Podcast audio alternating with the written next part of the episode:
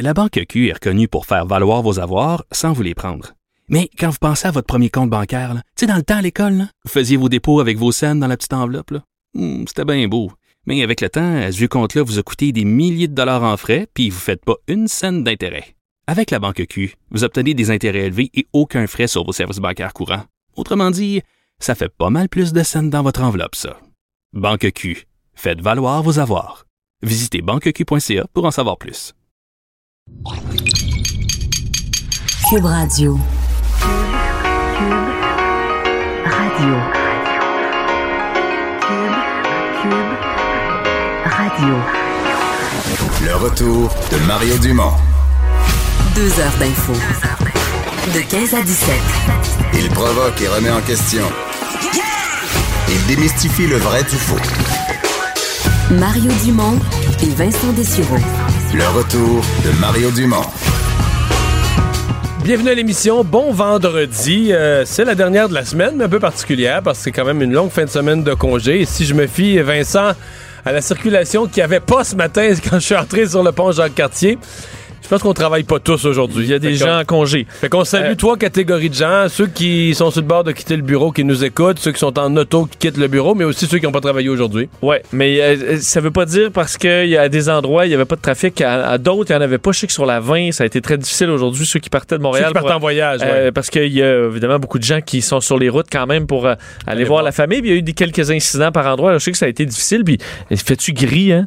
Ouais, mais disons que le, le trafic habituel de rentrer au boulot à Montréal, là, c'était pas mal plus tranquille. Ça m'a fait penser ce matin que c'est pas tout le monde, euh, Sauf tout le monde qui travaillait. Je te disais tantôt, là, notre euh, collègue Alexandre euh, à la recherche, un chandail avec des sapins, là, comme des sapins de Noël. Toi, tu buvais un thé au, euh, à cannelle. Un thé à cannelle, puis il fait sombre. là. J'avais, là, j'ai l'impression d'être à la fin du mois de décembre. Je pensais que c'était Noël plutôt que Pâques. Ouais, je trouve ça déprimant qu'il aurait fallu, qu'Alexandre mette un chandail avec des lapins, que moi je Ben, bois des tulipes colorées, quelque chose. un thé au chocolat, puis... Mais on se sent pas, je me sens pas le printemps pantoute. Ok. là. C'est sombre, sombre, sombre. On dirait qu'il va faire noir dans une heure. Ouais, là, il fait effectivement très noir et il pleut beaucoup et c'est pas mal notre premier euh, gros sujet, la météo, les inondations, euh, qui, euh, ouais, les, les gens évidemment qui craignent les inondations et qui voient la pluie, la pluie euh, qui est aussi intense doivent drôlement s'inquiéter. Oui, et euh, on- évidemment, il pleut sur à peu près toute la province et ça ne va pas arrêter pour un- encore un bon moment. Ce deuxième système là, qui bon, balaie euh, le Québec, qui quand même, on s'entend une pluie assez tranquille, mais continue, jumelée à des températures chaudes. Et on sait avec les quantités de neige qui sont tombées et qui restent à fondre sur bien des secteurs au Québec, mais ça cause beaucoup d'inquiétudes. Euh, au point où aujourd'hui, la ministre de la Sécurité publique a demandé euh, l'aide de l'armée canadienne, ce qui avait été même déjà évoqué hier. euh, euh, refusé pour l'instant par la ministre de la Sécurité publique, qui a changé d'avis dans les dernières heures. Mais je pense que dans l'intervalle, elle avait, je pense qu'hier elle a dit non, mais qu'elle a quand même averti l'armée, préparez-vous, dans le sens que tu sais, parce que L'armée avait l'air prêt. Moi, j'avais des, gens qui m'écrivaient un matin, qui, qui avaient des amis ou de la parenté dans l'armée. J'en ai eu une couple qui me disait, ah non, ils sont, Monsieur Dumont, là, ils sont prêts, prêts, prêts, là. Donc, je doutais bien qu'il allait avoir une intervention. Ben oui, ben oui, parce que ben c'est sûr que on veut pas trop, trop attendre parce que c'est le temps là, de préparer les installations pour pouvoir affronter la montée des eaux. Et d'ailleurs, il y aura une, euh, une, euh, une réponse officielle du gouvernement fédéral via Ralph Goodale un petit peu plus tôt aujourd'hui qui a dit Je viens de parler à la ministre de la Sécurité publique du Québec. Le gouvernement provincial demande l'aide du fédéral pour lutter contre les inondations. La réponse du fédéral est bien sûr oui. Alors, euh, on verra les détails de l'utilisation de l'armée, mais euh, ça se fera. Ça a été confirmé par le fédéral. Et euh, euh, ce qu'on comprend, c'est que on s'attend à des euh, à une, montée, mais qui va durer peut-être un petit peu plus longtemps que prévu. D'ailleurs, je vais vous faire entendre un extrait du point de presse des dernières minutes de la ministre de la Sécurité publique. Je peux vous dire que les risques d'inondation qu'on entrevoyait depuis quelques jours demeurent les mêmes, mais ce qu'on constate, c'est que ça pourrait s'échelonner sur plus de jours que ce qu'on pensait. Donc, les premières inondations majeures pourraient survenir un petit peu plus tard que ce qu'on croyait. Donc, possiblement à partir de dimanche, sous grande réserve, évidemment, de l'évolution de la situation. On n'est pas à l'abri d'une modification dans les prévisions météo, mais on pense à des premières inondations majeures dimanche, à moins qu'il survienne des embâcles ou, euh, ou autres éléments qui pourraient faire en sorte que ce soit avant. Parce qu'il y a un effet de ruissellement. La, pluie tombe, la neige fond, mais tout ça ruisselle des montagnes, ça descend vers les, plus petits cours d'eau, les ruisseaux, qui jettent dans les rivières, qui jettent dans les plus grandes rivières. Euh, et c'est comme ça que le niveau d'eau progressivement monte, mais ça peut prendre des fois un 24 heures avant que, entre l'arrivée des eaux et le moment où l'eau monte à, causer des dommages. Évidemment, d'ici là, c'est les, préparatifs. D'ailleurs, euh, avec le, ministre de l'Économie, euh, la ministre a annoncé que euh, plusieurs commerçants allaient ouvrir leurs magasins dimanche, alors que c'est et que ça devait être fermé, pour pouvoir fournir des services et des biens euh, aux gens qui seront dans les zones touchées. Si on fait un peu le tour, justement, de ce qui est touché au Québec, parce qu'il y en a quand même plusieurs secteurs en rafale, la grande région de Montréal, évidemment, est sur un pied d'alerte un peu, un peu partout, arrondissement de l'île Bizarre, Sainte-Geneviève, entre autres, euh, qui euh, bon, euh, rend accessible des sacs de sable, des palettes de sacs à plusieurs intersections dans différents quartiers qui sont à risque pour qu'on puisse s'installer, des numéros d'urgence aussi qui sont accessibles dans ce secteur-là. Deux montagnes des Laurentides aussi, des, mun- des municipalités qui ont été extrêmement touchées en 2017 et qui ne veulent pas voir ça se reproduire une nouvelle fois. Euh, entre autres, on a installé une, une digue de béton temporaire qui est quand même Ça, impressionnante. deux montagnes, je pense. hein? Exact, sur 300 mètres pour éviter euh, que, que l'eau euh, rentre dans la ville. C'est des milliers de blocs de béton qui, ont été, euh, qui ont été installés. Le maire de Deux-Montagnes, euh, Denis Martin, qui a dit l'objectif est de protéger la rive des inondations. Nous avons fait des demandes pour une digue permanente, mais ils avaient un plan pour une digue temporaire et c'est ce qu'ils sont en train de déployer. Pour Rigaud, on s'inquiétait aussi. Là, euh, la hauteur vers midi aujourd'hui, c'était 23,5 mètres de la rivière euh, et euh, le seuil d'inondation, c'est 24 mètres. Alors, euh, c'est, on s'entend qu'on est vraiment pas loin. Euh, Laval aussi, on a déclaré l'état d'urgence euh, hier après-midi. Les autorités qui sont qui se réunissaient aujourd'hui, on attend des nouvelles un petit peu plus tard aujourd'hui.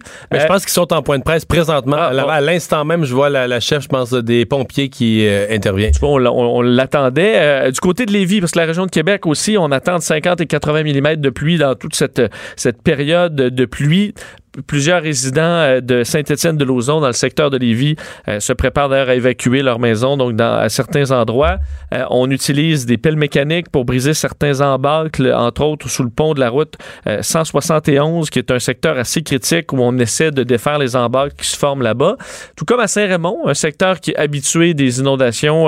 presque chaque année, le printemps est difficile, mais on s'attend au- quand même au pire cette année avec la rivière Sainte-Anne, une rivière qui circule qui à travers la ville. Beaucoup de glace cette année, alors c'est ce qui inquiète le mouvement qui peut créer des embâcles dans plusieurs secteurs. Vous avez peut-être vu les images, là on se prépare avec des sacs de sable, mais aussi avec des, euh, euh, des panneaux de bois. Là, on l'a vu entre autres chez Tiwi, un casse-croûte qui, a- qui a eu son lot de problèmes Ouais. dans les dernières années reliés Mais à y, ça. il y a plusieurs maisons qui sont barricadées, là, comme des forteresses. C'est assez impressionnant. En fait, tu te demandes, est-ce qu'il y a une limite, là, tu sais, si l'eau monte vraiment, est-ce qu'il y a une limite à l'é- l'étanchéité et la solidité de tout ça? Euh, C'est sûr que souvent, si t'as des bonnes pompes, t'essaies de ralentir assez le débit pour pouvoir pomper puis garder, Ouais. le, garder le dessus, empêcher que l'eau atteigne souvent le premier étage. là.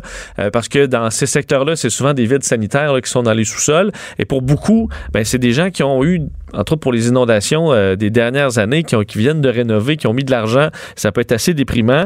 Euh, Lac Saint-Pierre, pour tout le secteur de la Mauricie euh, on surveille euh, le, bon, la montée des eaux.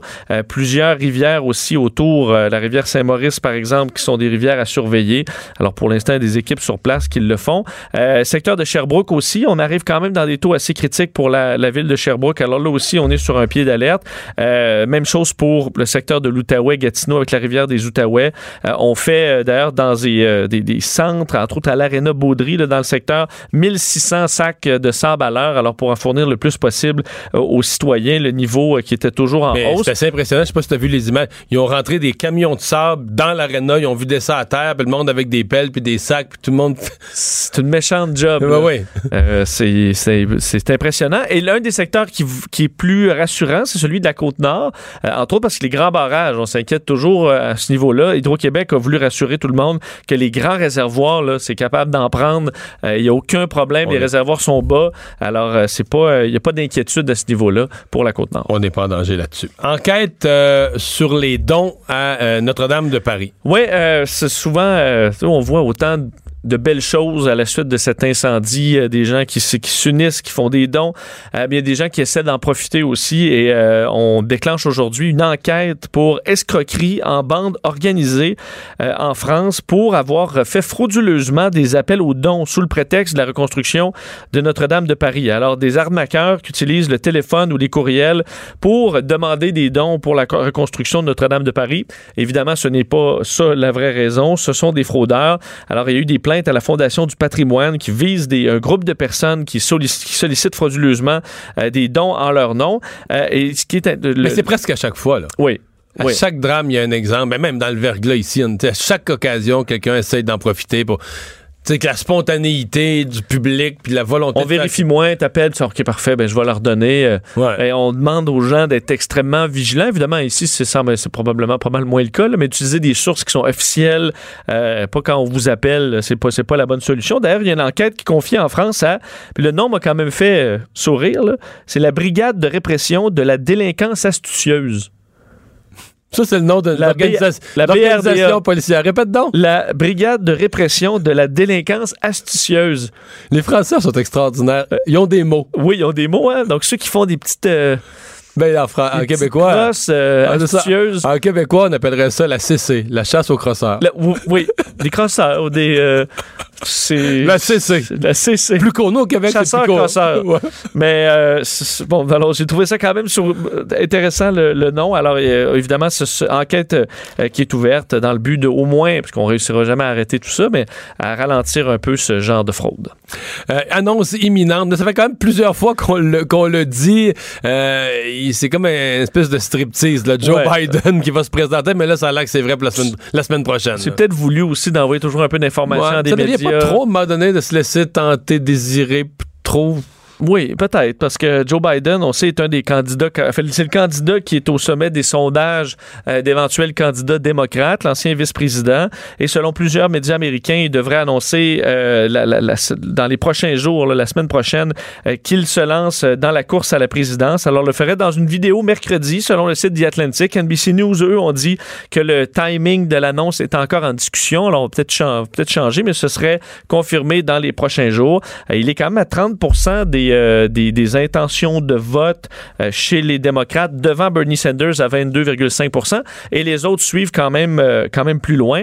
faut dire qu'il y a quand même quelques problèmes avec Joe Biden. Il est plus âgé. On parle de 76 ans, serait le plus vieux président des États-Unis à son arrivée. Et il y a les fameux dossiers de son côté un peu trop chaleureux avec euh, mesdames, côté très tactile, Ouais. un peu mononcle euh, On il appelait ça une, 19 mau- ans. une mauvaise gestion de la bulle des autres. là. Ça, c'est, la version la plus. euh, La la, plus- plus, douce, la de, plus ses- douce. de son problème, qui Et- gère mal, il s'insère dans la bulle des autres sans s'en rendre compte. Mais ça semble pas avoir trop euh, terni sa popularité. Alors, ce serait intéressant de voir, parce a quand même, quand même des candidats plus jeunes.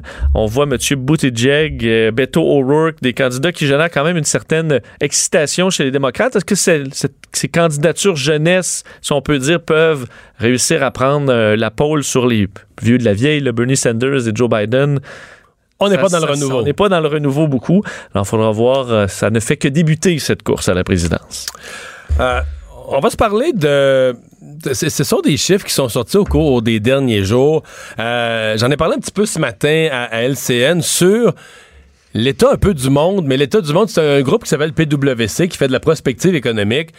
Sur vers où le monde s'en va en 2050, et j'avoue que ça m'a euh, fasciné quand on compare les plus grandes économies du monde aujourd'hui, en 2019, et ce que seront les plus grandes économies du monde en 2050.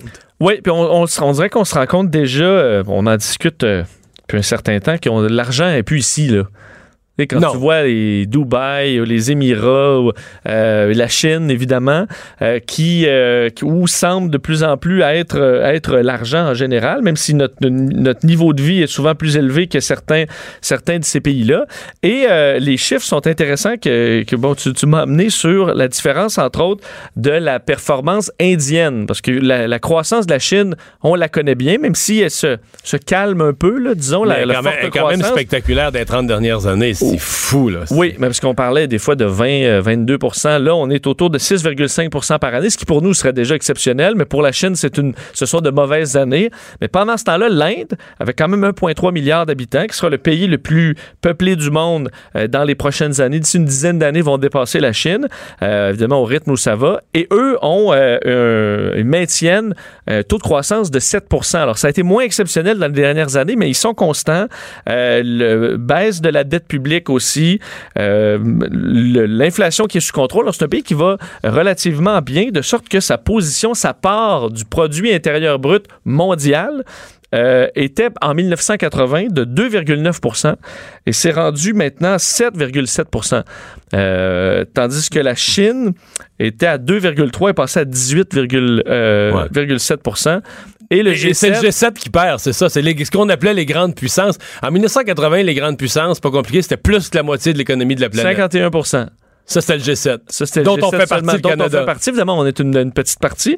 Et le G7 est maintenant à 30% Alors, le G7 a dégringolé de façon massive en laissant énormément de pourcentage à la Chine, euh, à la Chine et l'Inde. Euh, et on se rend compte que les économies les plus importantes en 2050, parce que selon cette évaluation-là, le grand numéro un, ce serait la Chine. Alors, les États-Unis sont le numéro un depuis un siècle au moins. Euh, suivrait l'Inde, donc, Chine-Inde, il faut dire que ça fait, ça rend 2 milliards de personnes quand même dans les, deux puissances économiques. Les États-Unis les suivraient euh, troisième. L'Indonésie, quatrième. Ça, ça m'a étonné. L'Indonésie deviendrait le quatrième pays le plus riche du monde. Euh, c'est un pays populeux, on se comprend. Euh, mais c'est de la croissance parce que présentement, ben, ils doivent être dans le top 20 limite, là. Euh, peut-être à peine. Puis on l'a vu, entre autres, lorsqu'on a parlé de l'accident d'un Boeing 737 MAX, que les compagnies étaient en croissance, là, on bâtit des pistes d'aéroports, on achète des avions, des avions, des avions, parce que l'Indonésie est en forte croissance. Le Brésil serait cinquième, euh, le Mexique, le Japon, l'Allemagne et la Grande-Bretagne se termineraient ce, ce, top 10. Alors évidemment, le Canada, on, ben, on parle plus de nous. Là. Non. Dans le Canada, on est, en 2050, le Canada, on, est, présentement, on est le dixième pays, la dixième économie du monde. En 2050, on est, 22e. Bon. On passe la Et moi, ce qui m'a frappé, j'ai pensé à l'ALENA, tu sais. Quand, euh, quand l'ALENA, ça a été signé, en fait, tu avais déjà une entente États-Unis-Canada qui existait déjà. Plus comme si on a embarqué le Mexique, comme si on a embarqué un petit joueur là-dedans. C'était comme ça que c'était perçu là, au début des années 90. C'est comme ça qu'on voyait ça. On embarquait un, un plus petit joueur, un autre pays que ça allait aider à se développer, puis ça allait aider à entrer dans, le commerce, le Mexique. Or, dans le tableau que tu viens de nous donner, le Mexique apparaît comme le septième joueur du monde, la septième économie du monde. Les États-Unis passent du premier rang au troisième. Et là, tu dis, OK, mais dans, le monde de 2050, l'ALENA, pourvu que ben là, ça n'existe plus, c'est l'accord de libre-échange euh, Canada-États-Unis-Mexique, là, mais l'accord va représenter à ce moment-là un accord d'abord et avant tout entre deux puissances économiques qui sont les États-Unis et le Mexique. Et accessoirement, il y a un petit pays qui s'appelle le Canada, qui est la 22e puissance économique qui, qui ça donne à être là. Qui ça donne à être là, qui, est, correct. Là, mais on n'est plus dans. On est, on est plus au cœur de l'affaire. Là. Non. On est, on est inclus dans un accord où la troisième et la septième puissance économique du monde mènent. C'est sûr que ça fait un certain sens que on est, on est beaucoup moins. Ben oui. Notre place euh, dans, disons, dans la diplomatie internationale est un peu ben, gonflée par notre euh, par l'histoire.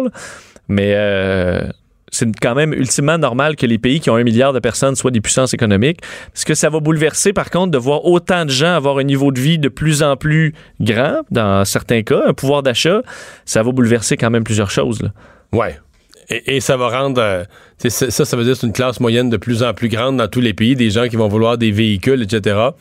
Euh, c'est des mauvaises nouvelles pour, euh, pour les changements, pour les changements climatiques. ouais. Même si François Legault peu importe ce que fait François Legault, ça changera pas grand-chose. Si le Mexique, l'Inde et la Chine ont une classe moyenne, qui ont maintenant les moyens financiers d'avoir une voiture et de, voyager. et de voyager et de prendre l'avion, c'est un gros train, là. C'est des pays de, centaines de millions de personnes. Je veux dire, à 8 millions au Québec. Ça veut pas dire qu'il faut pas faire notre effort.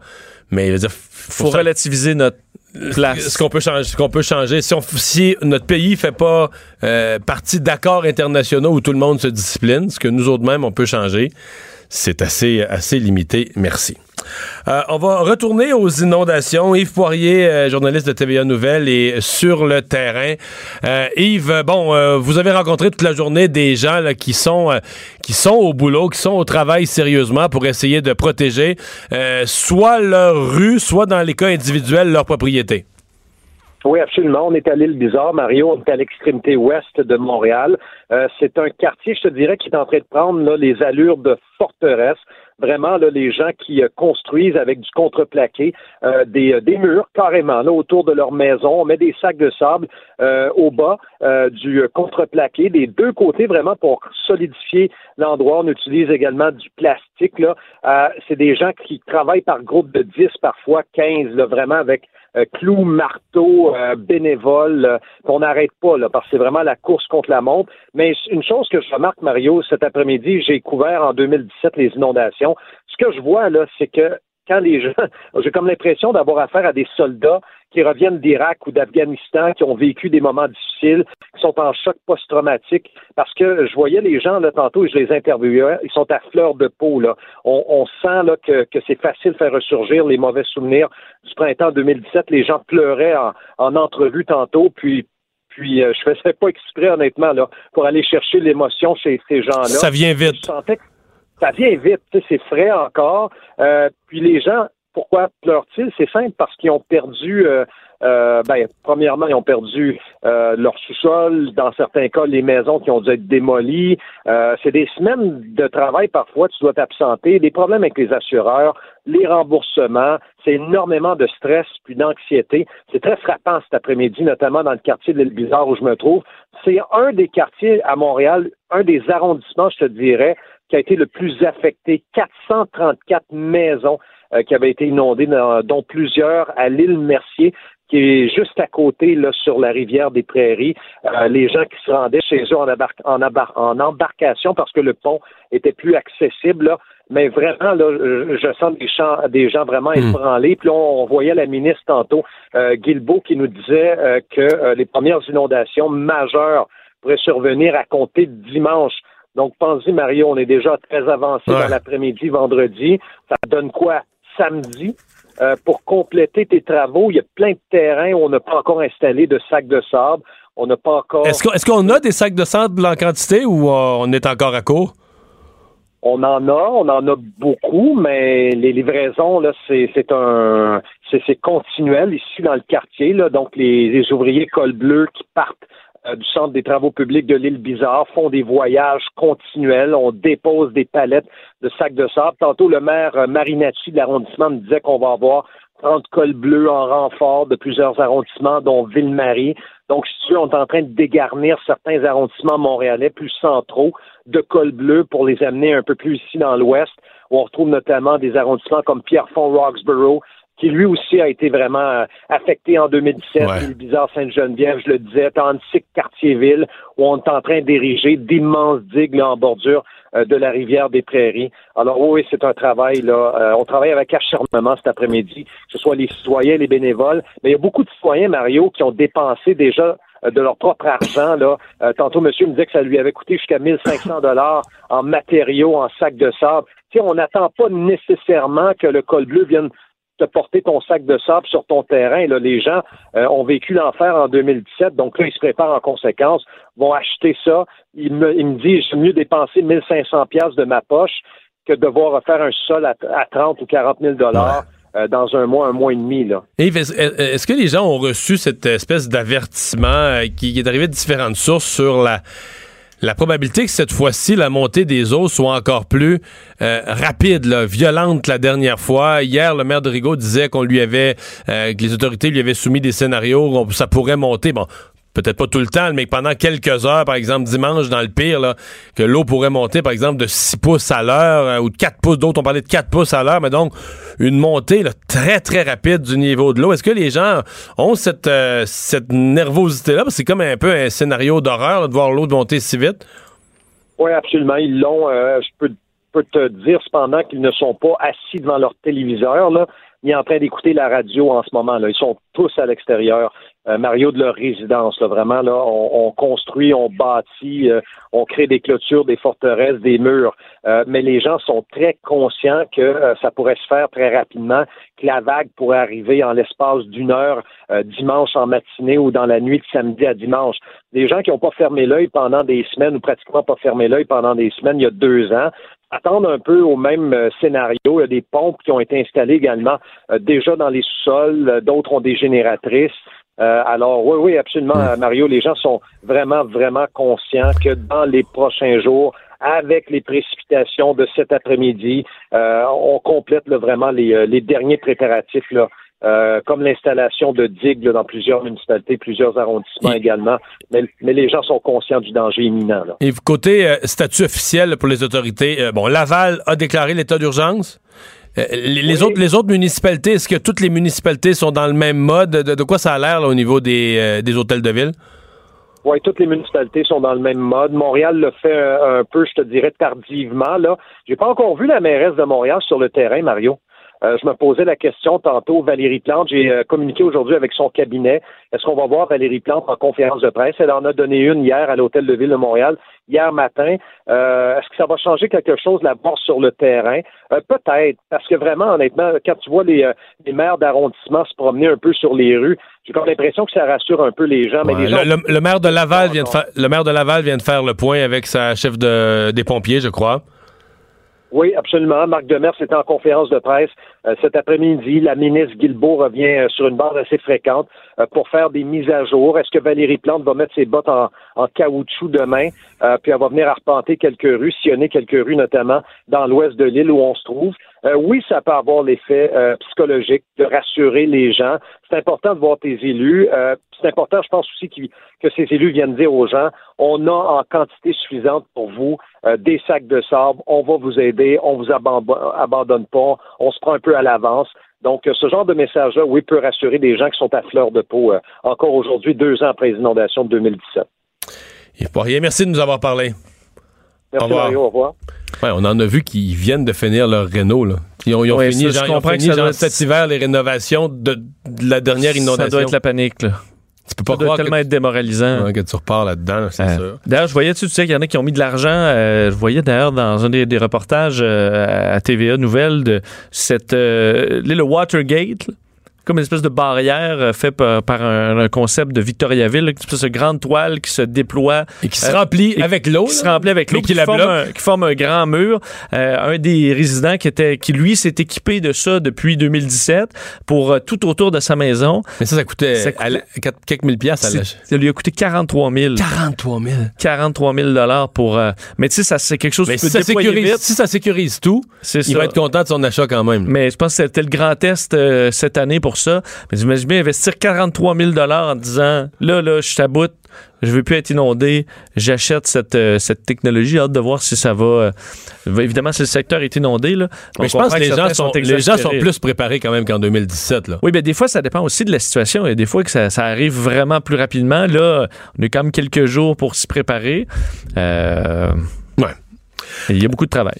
Les, ceux qu'on a appelés les parents de l'horreur, donc ces parents en Californie qui avaient 13 enfants euh, maltraités euh, au suprême degré, ben ils ont connu leur verdict là, au cours de la journée. Oui, et les deux euh, ont été condamnés en Californie à la prison à perpétuité sans possibilité de libération avant 25 ans pour euh, des années de torture à 12 de leurs 13 enfants pendant des années. Vous avez sûrement vu ces images-là durant le procès. Dave Turpin, 57 ans, et son épouse euh, de 50 ans qui ont plaidé coupable à 14 chefs d'accusation pour euh, des histoires vraiment sordides d'enfants attachés euh, qui devaient dormir 20 heures sur 24, euh, à peu près bon, Qui mangeaient tout- pas toutes leur sortes de sévices qui mangeaient pas à leur faim, qui ont, dont plusieurs ont, ont- ont de, de grands problèmes de développement, des lésions, des déficiences reliées à tous ces manquements et ces privations pendant plusieurs années. Ben aujourd'hui, c'est donc euh, la, la, la, la- plus sévère euh, peine possible.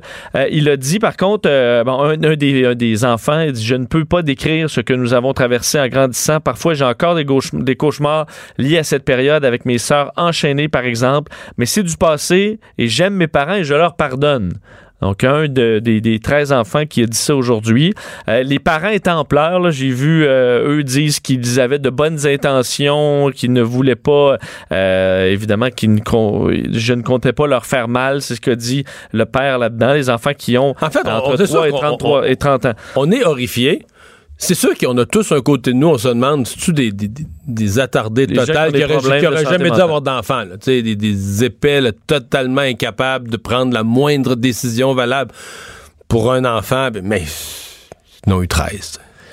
C'est pour ça qu'à donné, euh, probablement des questionnements aussi sur l'intervention de l'État. Est-ce qu'on se rend compte à donné euh, qu'il y a quelque chose qui cloche? Parce que c'est un des, un des, des enfants qui avait donné l'alerte. il y avait, y avait des. L'histoire remonte à comme plusieurs mois, là, mais c'est des beaux-frères, des belles-sœurs, des membres qui disaient oh, on voyait rien de. Mais les- ils voyaient plus, ils voyaient plus leur famille depuis plusieurs années, mais ils avaient un petit peu de nouvelles de loin. Tout avait l'air normal.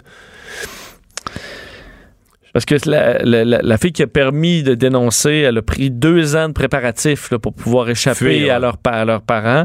Euh, et les policiers, lorsqu'ils sont arrivés, ben, c'était une scène d'horreur, les enfants enchaînés. Euh, il y avait juste la plus jeune qui était dans des conditions un peu plus acceptables. Les autres, Mais conditions d'extrême saleté, de malnutrition sévère. Euh, Mais la plus jeune, c'était un bébé, là. Exactement. En fait, ils ont, le, le- le plus jeune a maintenant trois ans. Donc, euh, ça fait un certain temps. C'est en 2018. Alors, si on parle d'un enfant peut-être d'un an, un an et demi, euh, ils avaient droit à un bain par année. Les enfants devaient dormir 20 heures par jour selon le programme des parents. Alors, euh, s'en iront en prison à vie. On va s'arrêter. On vous parle dans un instant de cette réalité qui euh, s'est passée avec l'élection de, de Jason Kenney euh, et la défaite donc de Rachel Notley en Alberta cette semaine. Il n'y a plus de femmes euh, qui dirigent aucune province du Canada. Euh, ça fait bizarre parce que cette décennie, la décennie là, de 2010 à aujourd'hui, avait été marquée par tout le début de la décennie, puis ça inclut le Québec où il y a eu Madame Marois. On était monté jusqu'à cinq femmes, jusqu'à la parité puis on est retombé à zéro. Euh, on essaie de s'expliquer ça avec Julie Méville-Deschênes, ancienne présidente du Conseil du statut de la femme, maintenant sénatrice à Ottawa. Le retour de Mario Dumont, l'analyste politique le plus connu au Québec. Cube Radio. Cube Radio. Autrement dit. On est de retour. Euh, J'ai soulevé cette question, euh, Vincent, hier euh, durant mon, mon émission à LCN. En fait, surtout fait le constat que le nombre de le nombre de femmes, en fait, au début de la décennie, le nombre de femmes premières ministres du Canada avait monté 2, 2, 3, 4, 5, jusqu'à avoir Ça la, débloquait. Là. Ben, on avait la parité à un certain moment, là, pendant une courte période. Et puis là, c'est reparti dans l'autre direction. Mais avec la défaite de Rachel Notley mardi en Alberta, ben là, on est arrivé à zéro. Il n'y a plus une seule femme qui dirige euh, le gouvernement d'une province.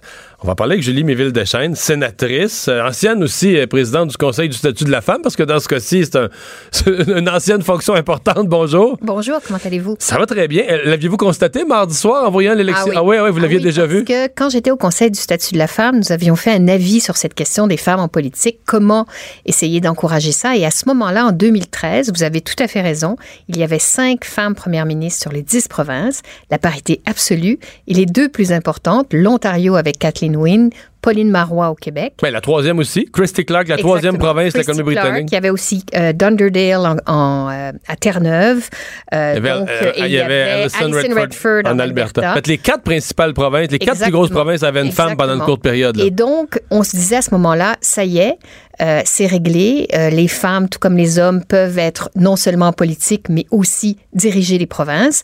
Or, à partir de 2013, comme vous le savez, il y a eu peu à peu, il y a eu sept femmes en tout, parce qu'il y a aussi le Nunavut qui a, qui a perdu la sienne. Ouais, dans un. Donc, sept femmes qui ont perdu le pouvoir en à peu près cinq ans. Donc, et, comme et- et aucune des élections qui ont été gagnées, parce qu'il y a eu dans bien des cas des changements de parti, mais des élections gagnées, alors, pas une femme. pourquoi? C'est ça la Ben, grande, en fait, grande la- question. parce que quand même, hier, je faisais l'analyse vite de ça. Je veux dire, c'est tellement des circonstances qui ont rien à voir. Christy Clark, elle a même gagné son élection. Elle a été renversée par euh, l'union des forces d'opposition. Euh, bon, Madame, euh, Madame Notley, cette semaine, c'est complètement autre chose. C'est, On peut pas. Il est, il est vrai qu'on peut pas dire qu'il y a une seule cause pour toutes ces défaites, mais il y a Mais y certainement des commun? facteurs. Ouais. Il y a certainement des facteurs. On peut pas dire, par exemple, comme c'était le cas dans le cas de Kim Campbell, que toutes ces femmes-là ont pris des partis euh, en état de décomposition et donc euh, elles ont été battues. C'est quand même vrai pour Pauline Marois. Rappelez-vous, Pauline Marois, elle avait essayé plusieurs fois le leadership et quand elle a finalement obtenu le leadership du PQ, ça n'allait plus très bien. Et en effet, elle a eu un gouvernement minoritaire. Donc, euh, c'est une théorie politique qui veut, ça s'appelle la pente de verre, qui veut qu'on donne le pouvoir aux femmes quand euh, les choses vont mal dans cette Ah ouais? politique. Ben oui. Et c'est le cas pour Kim Campbell, rappelez-vous. Si le sur- régime Ah ouais. Mulroney allait très, très mal.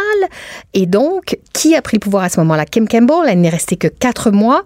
Elle a été en élection et ils se sont fait battre à plate couture. et si on est sur une lancée où tout indique que notre parti va prendre le pouvoir la prochaine fois, C'est généralement des hommes. Mais, mais Ah, je, je ne veux, je ok. veux pas, je veux pas te dire ça parce que cette théorie-là de la pente euh, de verre ne s'applique pas euh, par exemple, pour Rachel, Rachel Notley, absolument pas. Elle, elle est entrée au pouvoir, il y avait une division des conservateurs et elle a mis fin à 40 ans de régime conservateur. C'était un miracle, son élection. C'était un miracle. Rappelez-vous aussi, c'était presque paritaire au niveau des députés. C'était, c'était, euh, on, on s'y attendait pas du tout.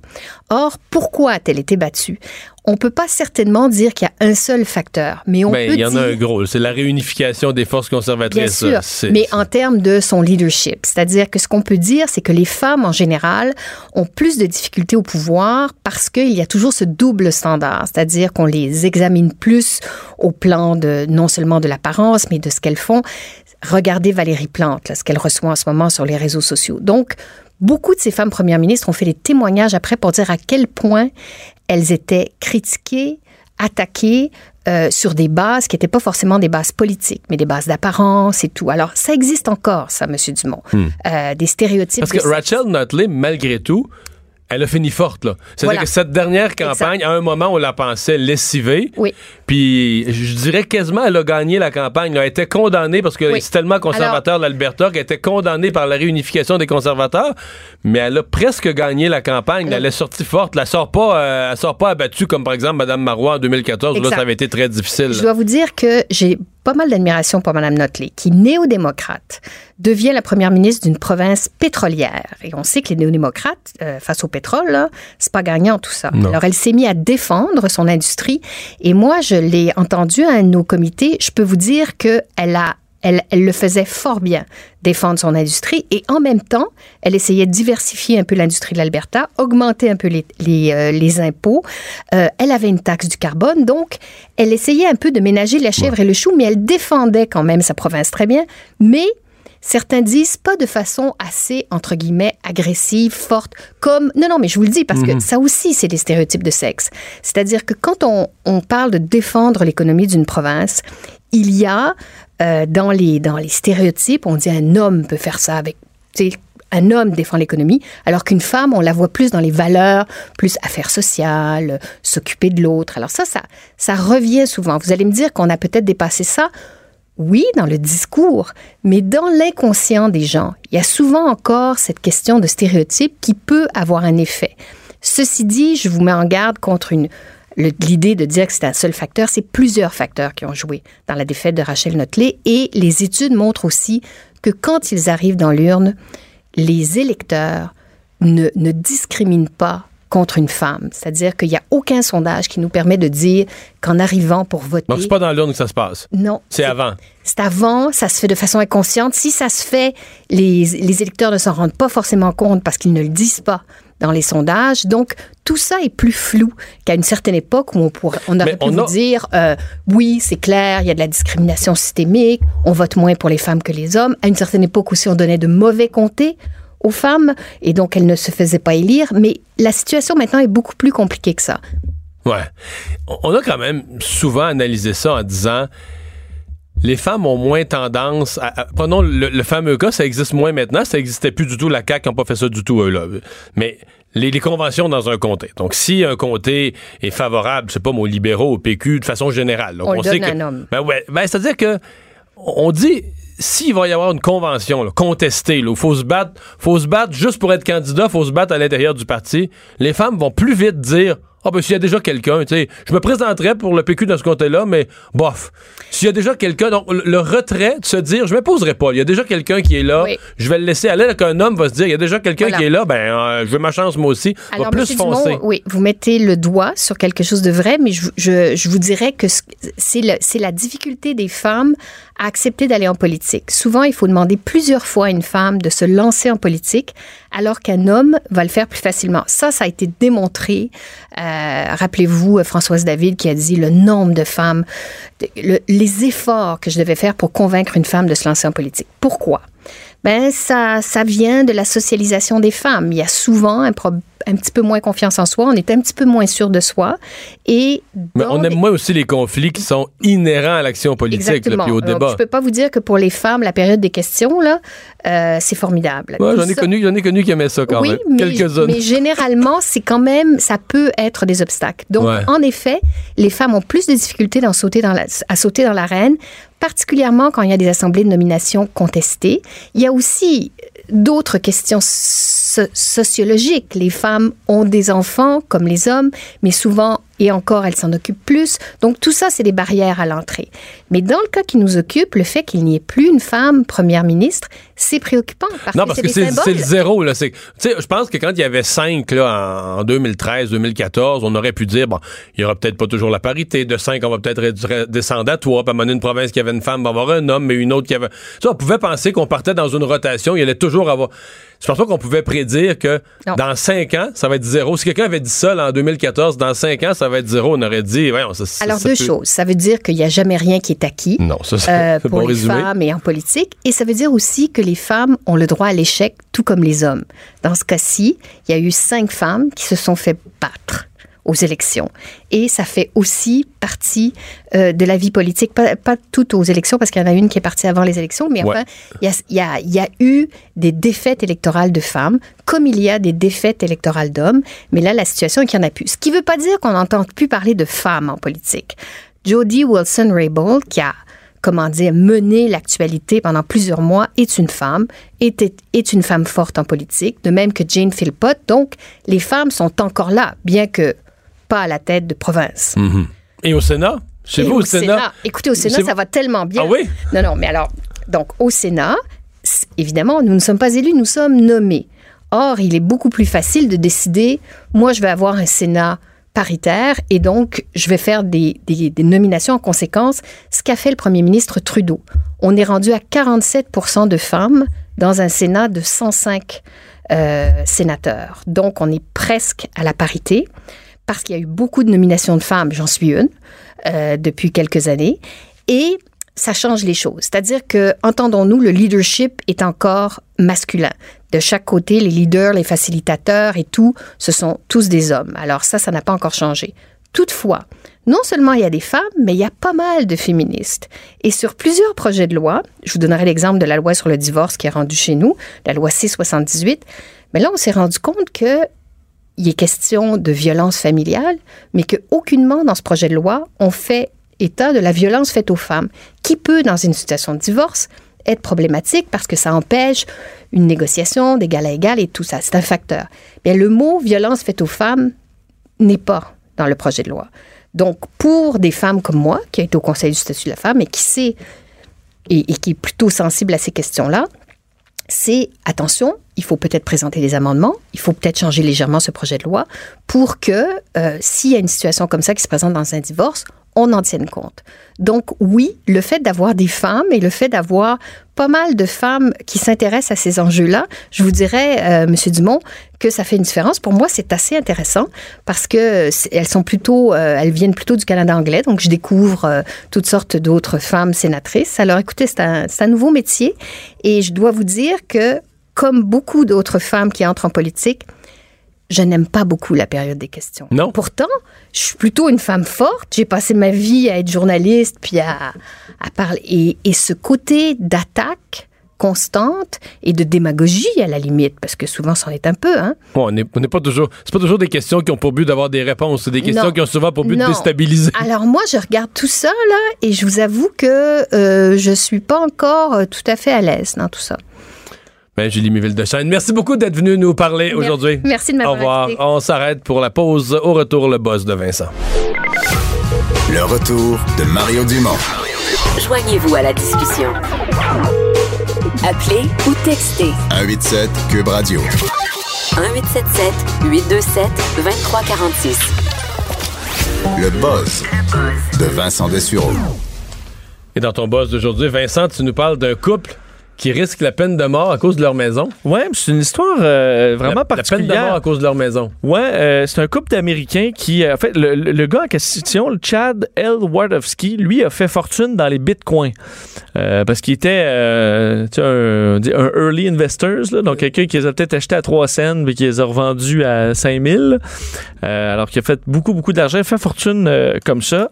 Et sa, sa, sa blonde est une Thaïlandaise qui s'appelle, son surnom c'est d'ailleurs Miss Bitcoin. Bitcoin Thaïlande parce que bon, c'est un couple qui a bien de l'argent et ont décidé de se on, on partit un concept de maison flottante. Leur objectif étant de euh, dire si j'aime pas mon gouvernement, ben je me déplace puis j'en choisis un autre.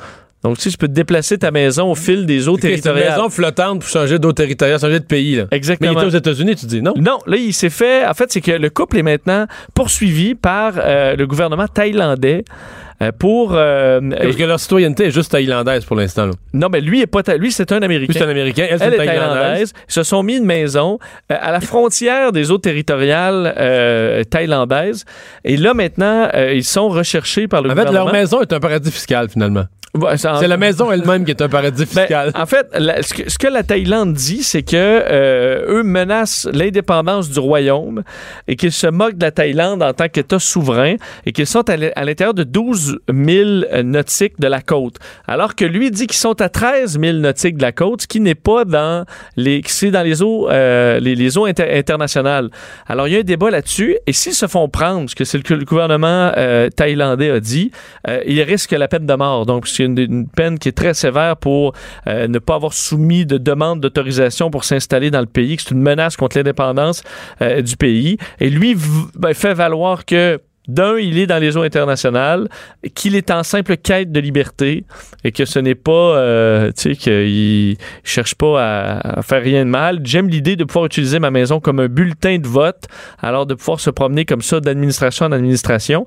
Et euh, alors là, lui et sa blonde se cachent depuis euh, les derniers jours parce qu'entre autres, on attendait, eux veulent partir vraiment un projet d'habitation flottante dans le but de euh, faire même des villes à la limite euh, qui, qui flotteraient un peu partout à l'abri des gouvernements internationaux. Et euh, il y avait une rencontre prévue cette semaine qui est reportée, là, vu qu'ils sont recherchés pour être exécutés. Alors, ça, ça vire mal un peu leur affaire. Tu me parles du roi de la Thaïlande. Oui. Ça- moi, je suis allé une fois dans ma vie dans une exposition universelle. Oui. Tu sais, comme, comme Expo 67 à Montréal, mais c'était à Milan, puis le thème, c'était la nourriture. Le thème en anglais, c'était food, c'est l'alimentation. C'est quand même un beau Ah, un beau thème parce que tu pouvais goûter plein d'affaires. C'est une très belle exposition, mais tu visites les, pa- les pavillons de tous les pays. Et il y avait le pavillon de la Thaïlande. Oui. Très beau pavillon. Mais dans le pavillon de la Thaïlande, tu voyais des choses, la- la- l'agriculture locale, la cuisine, tout ça, mais il y avait un film. On va s'asseoir un peu. Il y avait d'autant plus qu'il faisait Salle de 42, projection. là. 42 degrés dans la, dans la ville, puis il y avait- Oui. il y avait la- l'air climatisé dans la salle de projection. Ah, on aime ça, les pavillons avec, Oui, oui, euh, oui, la avec un petit peu d'air climatisé. Et donc, c'est que le film, on, on disait, on annonçait que c'était un film qui portait sur l'agriculture en Thaïlande. Mais le film portait pas du tout sur l'agriculture en Thaïlande. Il portait sur un seul fait, le fait que le roi Rama IX est agronome.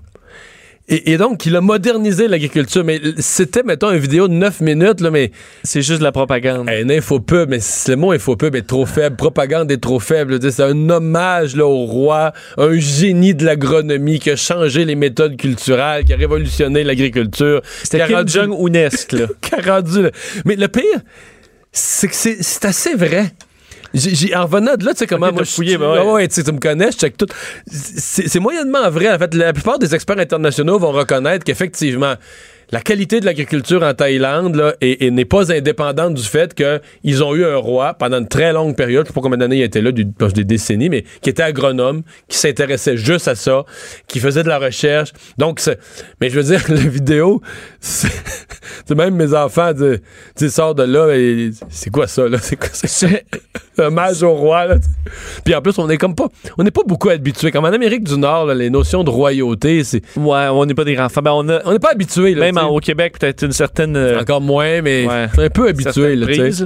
Fait que voilà. Donc, les- euh, les- le film de 9 minutes, je peux te dire une chose, si t'en sortais avec l'idée que l'agriculture en, Thaï- en Thaïlande, c'était le- C'était le fruit du roi. grâce au roi. Mais euh, les, parlant que tu parles, les expos, les expositions internationales, là, c'est parce qu'on parlait, j'ai l'impression qu'en dans les années 60, c'est le the place to be là, dans le monde. Mais est-ce que c'est quelque chose à visiter une fois dans sa vie ou c'est ça en a Ah, moi, a je- perdu? Non, je comprends parce que moi, mettons, j'y allais, là. Puis, euh, dans cette année-là, Stephen Harper, pour économiser de l'argent, il n'y avait pas de pavillon canadien. Ah, voilà. Il y avait comme euh, 80, pays- 81 pays, je pense, représentés. C'est pas plus que ça, 100, 100 pays. Dont des pays beaucoup plus pauvres. Ouais, mais, mais Écoute, il y a des. L'Albanie, là, le kiosque, je dirais, c'est grand comme le studio ici. Il y avait un bol avec euh, deux pommes dedans. Ça pas tu comprends, ça n'a pas d'allure. Il y avait des. c'est pas vrai. Ok. T'avais, mettons, t'avais facilement, mettons, 20-25 pavillons, c'est une joke, là. Tu sais, deux, trois épices dans un pot, tu peux y sentir, mais tu passes, là, euh, maximum 4-5 minutes. Mais tant qu'à faire ça, tu Tu- ouais, mieux de pas le pays faire. plus pauvres en même temps, mais il y avait quand même, même, j'ai trouvé, moi, là, j'ai trouvé ça super. On a passé trois jours sur le site, là. J'ai trouvé ça écœurant. Vraiment, là, j'ai visité les pavillons, j'ai appris plein d'affaires, j'ai goûté plein d'affaires. J'adorais ça. Mais je suis conscient que ça a pas le, ça a plus le même panache qu'à une époque, là. Mais c'est qu'à l'époque, c'était vraiment c'est une des seules façons de voyager aussi. Oui. Et pour les gens, c'était de découvrir des pays. C'était alors que maintenant, c'est plus accessible à plus les de pays. gens. Je suis conscient, mais Euh, non, pas je- tout le temps, parce que d'ailleurs, le prochain, euh, c'est à Dubaï. Donc, Ah oui, euh, le prochain est à Dubaï. l'an prochain. Connecter les esprits, construire le futur, c'est ça le, le thème. Donc, Dubaï, ils ont leurs problèmes. Bon. Ensuite, Buenos Aires et Osaka en 2020. Ah, peut-être ça, ça va être mon année, ça. Osaka, 2025 bon, à tu vois, tu viens de te faire des ouais. plans de voyage. Bon, là, on va revenir à ton buzz. Euh, euh, vol de véhicules chez Car2Go. Ouais, euh, Ou Car2Go, aussi ailleurs? Pas, à Montréal, parce que Car2Go appartient à Daimler et est installé dans plusieurs pays. Et ils ont été victimes cette semaine d'une va- vaste opération de vol de voitures à Chicago, parce qu'ils sont déployés à Chicago. Ils se sont fait voler 100 voitures. Ça, Euh, pour les gens pas familiers, c'est comme une Bixi de l'auto. Exact. c'est l'auto que tu vas, tu prends ta carte, tes membres, puis euh, Tu as une application, euh, tu peux louer, tu prends la voiture, tu la relaisses à une autre place, puis tu t'es chargé comme ça. Euh, ici, on, c'est de très petites voitures. Là. À Montréal, on en a. Il y a des smart, mais encore c'est Vraiment. surtout des smart, je pense, des petites comme très ça. là. petits véhicules. Mais à Chicago, ils ont, euh, tu peux prendre la- la- la- des Smart Fortwo, Fortwo, là, le, petit, le petit modèle, mais tu as des Mercedes CLA et GLA. Donc, OK, t'as des grosses Mercedes des grosses Car2Go. Mercedes Car2Go qui coûtent évidemment plus cher à louer, mais ils s'en sont fait voler 100 dans une opération concertée où on aurait utilisé l'application pour voler les voitures. Et ça, euh, c'est là qu'on comprend pas exactement comme, euh, comment ils s'y sont pris. Euh, les forces euh, policières avaient dit au départ qu'ils avaient été probablement piratés Car2Go, ce que dément Car2Go là, en disant on n'a pas été piraté, notre système est sécuritaire. Ben, si leur système est bon, ils sont où les voitures? Est-ce qu'ils Ben, sont capables de, ben, juste des tracés? Avec le GPS, ils travaillent les Ils- tracés? Ils en ont. En fait, il y a déjà eu euh, 21 personnes accusées dans ce dossier-là depuis quelques Donc, ils en jours. ont là. retrouvé, là. Oui, les policiers ont fait une vaste opération. On aurait retrouvé une cinquantaine de véhicules. Donc, il en reste quand même pas mal, ce qui représente quand même, si on les retrouve pas, une perte importante pour Car2Go. Surtout que là, dans tout Chicago, Ben, des Mercedes comme ça, c'est des chars à Ben, 75 000 piastres Oui. au moins. Oui, facile. Et euh, là, l'application est bloquée dans tout Chicago. Alors déjà, tu n'as pas de revenus euh, de toute cette ville-là, quand même, très grande ville. Tu as perdu 50 voitures. Euh, l'application, est-ce qu'elle est sécuritaire? Est-ce qu'il y a des doutes? Et comment on est... Ça a été fait pour réussir à spotter 100 voitures, un peu comme, euh, je pense à Gone in 60 Seconds, là, un film où euh, on va fallait voler une liste de voitures en une nuit. Ben, c'est quasiment ça qui ont été faits. là. Donc, est-ce qu'on était capable de localiser les voitures, heures- les débarrer, euh, prendre les voitures, euh, les faire avec. disparaître? Sûr que c'est peut-être pas finalement les malfaiteurs euh, les plus intelligents au monde parce qu'il y en a 21 qui ont été accusés, là, mais, euh, et qu'on en a retrouvé plusieurs véhicules, mais une vaste enquête pour essayer de comprendre qu'est-ce qui s'est passé parce qu'ils sont dans plein de villes du monde. Alors, si on trouve des failles importantes dans l'application, il faudra colmater ça rapidement avant que d'autres gens dans le monde trouvent la faille puis décident de commencer à voler les véhicules partout dans le monde. Alors, à suivre. Comment jouer dans la tête de votre fils? Oui, j'ai bien aimé cette petite, euh, ce petit dossier euh, d'une euh, étude euh, de Chicago, justement l'Université de Chicago, pour rester dans le coin, sur... Moi, c'est parce que c'est mon fils qui écoute toujours ton buzz quand il sort du cégep. Ben là, il faut qu'il faut qu'il ferme le... Faut qu'il ferme, là? Ouais, parce qu'il faut... il- Idéalement, il sait pas c'est quoi le truc pour se faire convaincre de quelque chose. Ah, OK. Sinon, il va s'en douter. Parce que, bon, ben, ton fils, il fume pas. il, il mange peut-être du, de la, la- du junk food, des fois. Oui. Bon. Euh, mais si on veut Il le a l'air à s'être fait une pizza la nuit passée. Là. Je sais pas Bon. à quelle heure, mais d'après les traces ce matin, quand je suis parti de la maison à 6 heures, il... il y avait signe d'une pizza. Bon, mais ce que ça serait fait à lui-même quand même. Cuisiner sa pizza en pleine nuit, c'est bien, là. Oui, c'est Avec bien. une pâte puis tout ça. là. Bah, si c'est pas, euh, Est-ce que ça rentre dans fast food? Je sais pas. Ah non, dans le fond, c'est quasiment de la fine cuisine. Moins pire qu'un craft dinner, mais donc selon l'université de Chicago, dans une étude publiée dans le journal Nature Human Behavior, euh, pour si vous voulez que, vo- que votre ado euh, arrête par exemple de manger du fast-food, là. Une des façons efficaces, c'est d'amener à penser à l'ado que de ne pas manger de fast-food, c'est ça être rebelle. Et pas l'inverse. Donc, faut que toi-même, tu manges du fast-food comme un malade tout le temps. Ben, en fait, c'est pas. Fait que toi, tu pèses, toi, tu pèses 300 livres, tu manges Tu comme un gâches ta santé, mais pour le bien de ton fils. C'est pas se dit, moi, je veux pas être tatoué comme Pac qui mange toujours du fast-food. Non, mais c'est pas vraiment ça qu'ils ont fait. Ils ont pris deux groupes de, de jeunes. Euh, un, on a- leur a, on leur a donné une séance d'information sur le- la bonne santé, puis euh, le, Pas le- le guide alimentaire, puis l'importance de des bonnes, des saines habitudes alimentaires et tout ça. Et à l'autre groupe, on leur a fait plutôt un, un- un- un- une, euh, une explication, puis le visionnement de documentaires sur à quel point les grandes chaînes euh, essaient de faire de la publicité pour jouer dans votre cerveau, pour vous vendre de la cochonnerie, puis toutes les grandes industries, euh, euh, les géants de l'alimentation qui ont pour le but de façon avec leur publicité de, de vous convaincre de manger ci, manger ça. Et les jeunes qui ont donc qui sont convaincus que là, euh, ils font face à une grosse machine qui essaie de leur faire avaler n'importe quoi, comparé à ceux qui ont été conscientisés sur les bienfaits de l'alimentation, ben, le- le- le- le groupe qui a vu des documentaires contre euh, McDo ou Monsanto ben, avait réduit grandement leur euh, consommation de Parce que le fast-food. sentiment d'être manipulé soulève une rébellion, Exact. alors que la bien-pensance puis les bonnes choses Ben, à faire. soulève une rébellion, t'as le goût de manger, de dire, hey, là, les, euh, les scientifiques, D'autant plus que ta santé. Quand t'as 17 ans, là, tu t'en fous un peu. tes artères, c'est pour ça que tu vas avoir l'air comme un peu de t'en foutre, ce qui peut pas. La rébellion va se faire en mangeant du fast-food, alors que si tu as le discours de vous vous faites bourrer par des grandes compagnies, ben là, ils vont faire Ah, ben parfait, je vais me rebeller, puis moi, je ferai pas je comme vais les boycotter. Puis je vais les boycotter. Alors, il y a peut-être une façon d'amener à ça, parce que pour les cigarettes aussi, euh, on peut dire, au lieu de miser sur les dangers de la cigarette, ben, miser sur les façons croches des cigarettiers de d'amener les jeunes à fumer et tout ça, puis que ça, ça devrait marcher davantage. Alors, une façon pour les campagnes qui sont souvent faites par des adultes puis qui se tombent souvent euh, De dans- cible. de- ouais, qui se trompent de cible, ben, il y a peut-être une façon comme il faut que l'ado se sente rebelle. Alors, trouvez-y une façon que de faire le bon geste, ce soit ça, être rebelle, puis ça va bien aller. Voilà qui est entendu. On s'arrête euh, après la pause, le tour d'horizon de l'actualité. Le retour de Mario Dumont. Pour nous rejoindre en studio, Studio à commercial cube.radio. Appelez ou textez 187 Cube Radio. 1877 827 2346.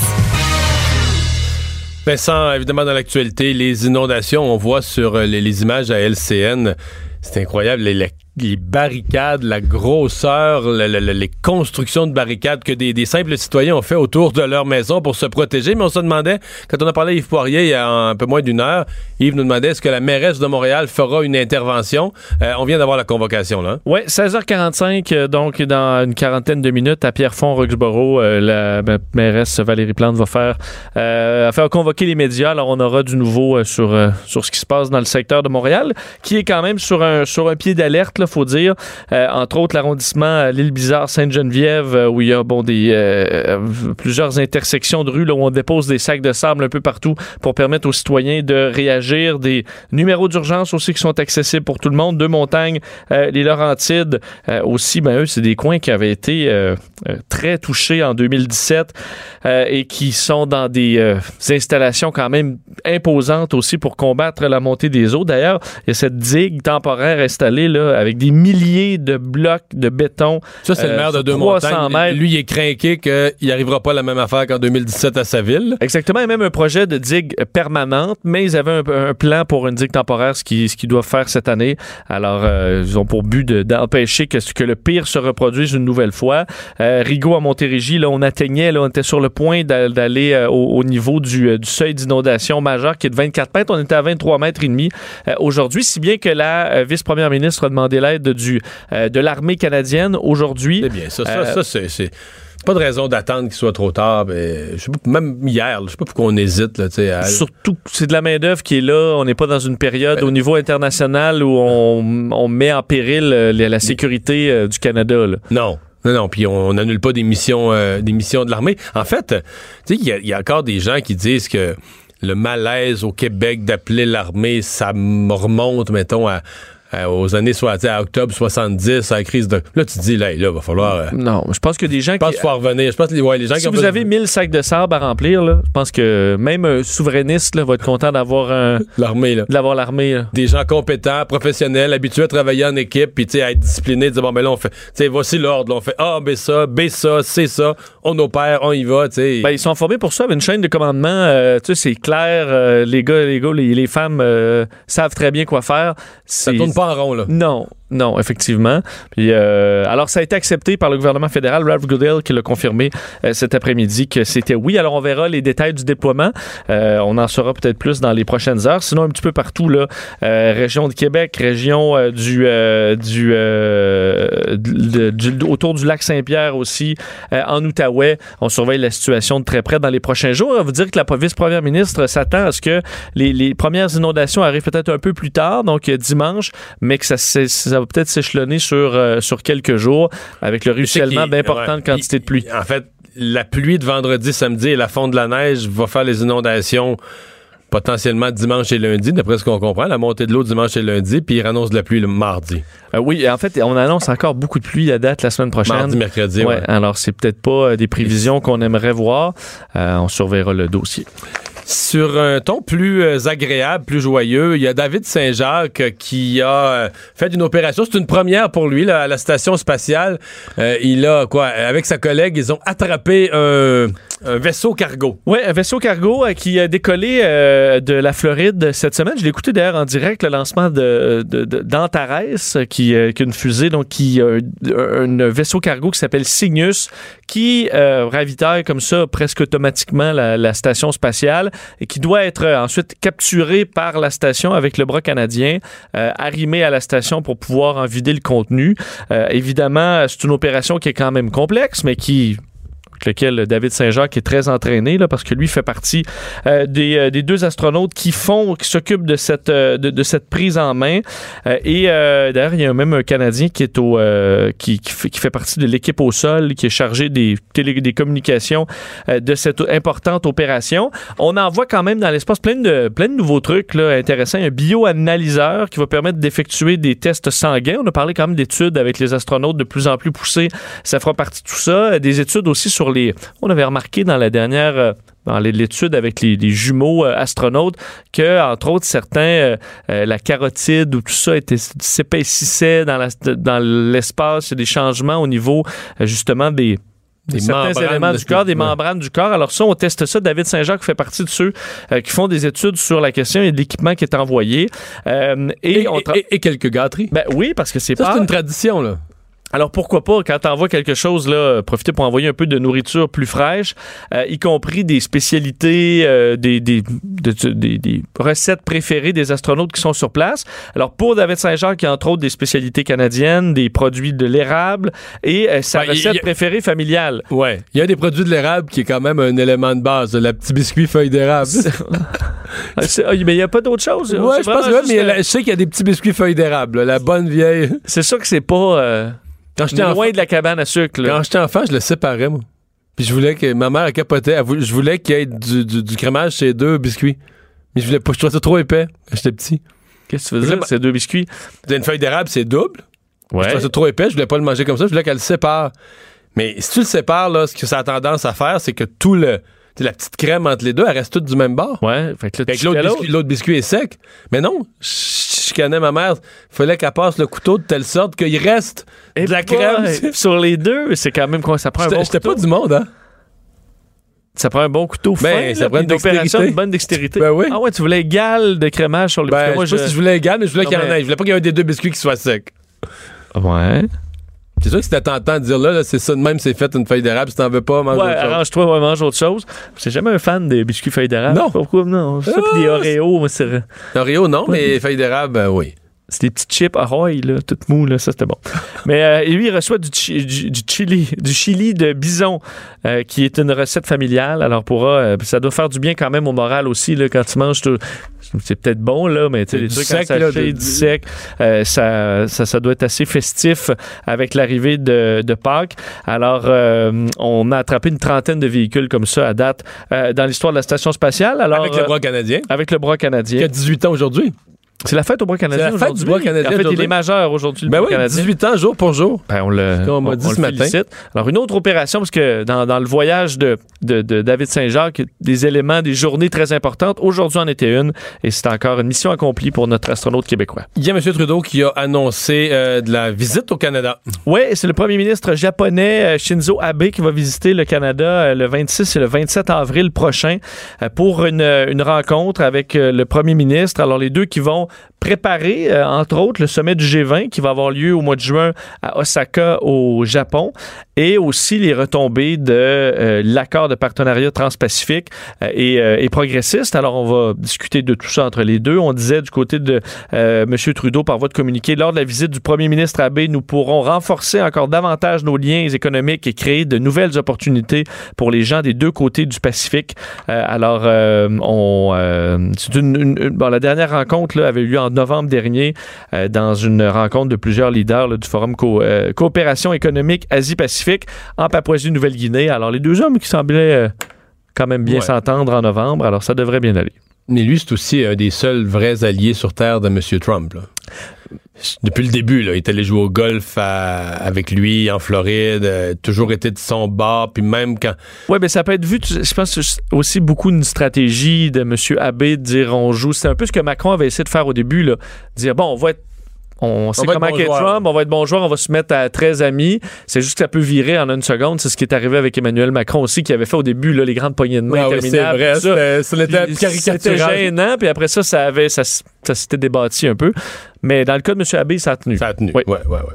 Euh, ben, puisqu'on est dans les rencontres, il y en a une autre qui retient l'attention dans le, dans le monde, là, qui est à venir prochainement. Ouais, ça fait quand même longtemps qu'il y a des rumeurs autour de cette euh, rencontre, mais elle aura bel et bien lieu, une rencontre entre Vladimir Poutine et Kim Jong-un. Euh, bon, on sait que la Russie veut de plus en plus avoir son mot à dire en politique internationale, alors qu'on a beaucoup parlé de la rencontre entre Donald Trump et Kim Jong-un. Ben là, peut-être que M. Poutine veut aussi euh, euh, mettre la main un peu dans ce, dans ce mais ça dossier-là. reste une comédie, là. Que le chef, c'est quand même un petit pays, pauvre. Parce qu'il est fou, par la menace nucléaire, par tout ça, tu comprends? C'est comme les grands de ce monde, le président américain. Là, on parle de Trump d'une troisième rencontre. Oui.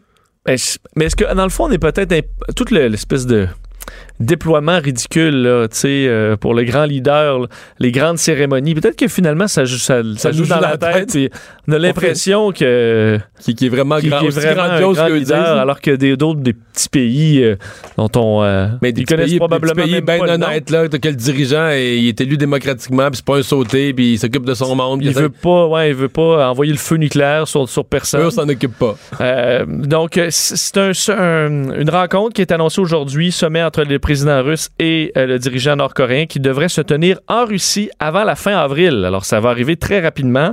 Euh, ça devrait avoir lieu à Vladivostok. Et euh, bon, de quoi les hommes, les, les deux vont, vont, vont discuter, ça reste à voir, mais ce serait vu quand même d'un bon là, même par la, la Corée du Sud, qui sont généralement toujours un peu inquiets. Donc, de voir Ça bien, bien accueilli. si, ouais, si ça peut avancer euh, la paix mondiale, mettre une certaine pression sur Kim Jong-un de ralentir son, euh, son, déploie- son déploiement nucléaire, mais qui est pas, on s'entend, c'est pas ce qui inquiète le plus les Russes. Là. Non. Là, ça inqui- inquiète davantage, Les on disait le Japon ou les Américains. Ouais. Euh, une transaction dans le monde du cannabis. Oui, Euh, euh, une grosse. Ben, il y en a eu ben- tellement. C'est toujours des grosses transactions. Oui, grosse transaction qui est conditionnelle, par contre, euh, c'est celle de l'achat par Canopy Growth, donc notre géant canadien du cannabis, pour l'acquisition d'un euh, un Américain, Acreage, pour 3,4 milliards de dollars. C'est incroyable. Euh, 3,4 milliards. C'est euh, c'est énorme pour, on s'entend, une jeune industrie. Euh, Ah, ben, c'est doublement énorme. C'est énorme la valeur de transaction. C'est énorme que Canopy Growth puisse ait ça, comme, ça. Comme, comme marge de manœuvre pour dire quand moi je mets tout- 3 milliards et demi sur la table. C'est sûr qu'ils ont fait beaucoup d'argent Canopy Growth avec la oui. montée, euh, la montée de leur valeur boursière. D'ailleurs, après l'annonce, la valeur a encore augmenté euh, de, plus de quelques points de pourcentage. Mais c'est que cet achat est conditionnel à la légalisation par Washington de la production et de la vente de cannabis aux États-Unis. Euh, donc, on parle pas d'une légalisation globale, mais de pouvoir produire et Par de l'État pouvoir de, l'État de Washington. par l'État de Washington. Euh, alors, ça, évidemment, ça va être à, à- à surveiller. Et euh, un achat quand même d'importance, puis voir la fluctuation du, des cours. Parce qu'il y en a quand même beaucoup de Québécois, je pense, qui ont mis un peu d'argent euh, dans le monde du pot puis qui sont contents des rendements depuis quelques années. Ouais, ben écoute, quelqu'un qui a misé, mettons, le lendemain matin de l'élection de Justin Trudeau, quelqu'un le mardi matin, s'est levé puis dit Tiens, je vais déplacer, je, j'ai déplacement dans n'importe quoi, un petit peu d'action. Je vais déplacer ça dans le pot, j'ai confiance. Euh, il est passé à la caisse solide, là. Oui. Solide, là. Rapprocher la retraite de quelques années. Oui, oui, oui, oui. Ouais, dépendamment des montants que t'as mis, mais ouais. Euh, on va aller à une pause. Euh, on va parler euh, dans un instant à une dame, une gaspésienne, qui a une maladie rare et grave et qui est en attente d'un rein. Le retour de Mario Dumont, le seul ancien politicien qui ne vous sortira jamais de cassette. Mario Dumont et Vincent Dessureau. Jusqu'à 17. Vincent, dans le journal ce matin, l'histoire de Joanne Robichaud. Oui, une dame de Caplan en Gaspésie qui recherche euh, activement euh, un rein. Euh, recherche évidemment une quête assez, assez particulière. Euh, cherche un donneur vivant qui accepterait de lui offrir un rein pour qu'elle puisse recommencer à bien vivre. Joanne Robichaud de Caplan, donc en Gaspésie, qui est atteinte d'une maladie qui c'est un trouble génétique qui provoque la formation de plusieurs kystes dans les reins. elle a besoin donc pour survivre de faire filtrer son sang trois fois par semaine avec de l'hémodialyse, évidemment, ce qui pour la qualité de vie est tout un boulet. Alors, euh, le traitement est mal supporté, alors on cherche carrément un nouvel organe maintenant. Et euh, Mme Robichaud a bien voulu nous parler. Bonjour, Mme Robichaud. Bonjour. Bon, euh, c'est une maladie qu'on décrit comme vraiment très rare, ce que vous avez, hein? Oui, ouais, c'est une maladie très rare. C'est puis c'est héréditaire aussi de toute la famille, de notre bord. oui. OK. Euh, qui, qu'on décrirait comment euh, comme, comme maladie? Ben, comme maladie, euh, c'est ça. Ben, c'est les kystes polykystiques sur les reins. Puis, c'est sûr que ça se développe tout le temps, toujours plus des années en années, le rein. Puis moi, ben, il devient, moi, il est rendu tellement gros, mon rein, que j'ai plus d'espace en dedans de moi. Puis là, ben, je suis rendu en efficience rénale par rapport à ça. Puis j'ai vraiment plus de qualité de vie, puis plus rien, tu sais, plus rien fonctionne. Puis aussi l'hémodialyse, euh, elle me fait pas présentement non plus. C'est une question, ouais. C'est une question que j'avais en lisant l'article ce matin, parce que vous êtes à Caplan, là, dans la, baie des Chaleurs. Est-ce qu'il y a de l'hémodialyse euh, autour euh, ou est-ce que vous devez vous rendre à Rimouski? Non. Présentement, on a autour de, chez moi, c'est à peu près 20 minutes à Maria. À Maria, OK. Il y, a, ça, OK. OK. Donc, il faut quand même une, trois fois par semaine, vous devez vous rendre là. Oui, c'est ça, trois fois par semaine, oui. OK. Euh, bon, euh, souvent, les, gens vont, vont rapidement conclure, ben, c'est ce genre de don-là, c'est souvent des parents très proches, euh, frères et sœurs, etc. Dans votre cas, il y a quelque chose de particulier, c'est que les membres immédiats de votre famille ont le même problème de santé? Oui, ils ont la maladie. Puis, mon père, lui, a été greffé du rein. J'ai une de mes sœurs aussi qui a été greffée euh, du rein aussi. Puis euh, les autres sœurs, ben, ils sont malades aussi de la maladie, puis une la sclérose en plaques. Fait que puis mes enfants moi aussi ont la maladie, puis les enfants de mes sœurs aussi. Fait que c'est vraiment autour euh, vraiment toute la famille là. C'est ainsi de suite là. Mhm. Donc ça vous prend un donneur vraiment extérieur à la famille, là, un donneur étranger. Au, niveau des, des grains de voix en contact, sûrement que oui, avec l'organisation Transplant Québec? Oui, ben euh, Transplant Québec, moi présentement, c'est sûr que je suis pas sur euh, comme la liste euh, pour les décès parce que quand on débute, ça nous prend deux ans avant, ça, ça va avec des points. Mais moi, je me suis mis sur une liste potentielle. Fait que c'est ça. C'est une liste potentielle, c'est sûr, pour demander un donneur vivant à d'autres gens. OK, je comprends. Donc, donc pour un moi qui fait les démarches. Je comprends. pour un donneur qui décède, là, l'attente serait très longue. ben, deux ans et plus. Oui. Ça vous prendrait deux ans juste pour apparaître sur la liste d'attente officielle. C'est ça. C'est ça. Uh-huh. Oui. Important. Donc là, ça vous prend un donneur, parce qu'on peut vivre avec un seul rein, fait que ça vous prendrait quelqu'un qui accepte de vous, euh, de vous donner un rein. Oui, oui, on peut vivre seulement avec un rein, oui. oui. Uh-huh. Euh, c'est tout un appel quand même que vous euh, que vous lancez aujourd'hui euh, par le biais du, journal. Qu'est-ce que comment vous le formuleriez si quelqu'un nous écoute et que vous vouliez sensibiliser une personne Comment vous lui formuleriez votre demande?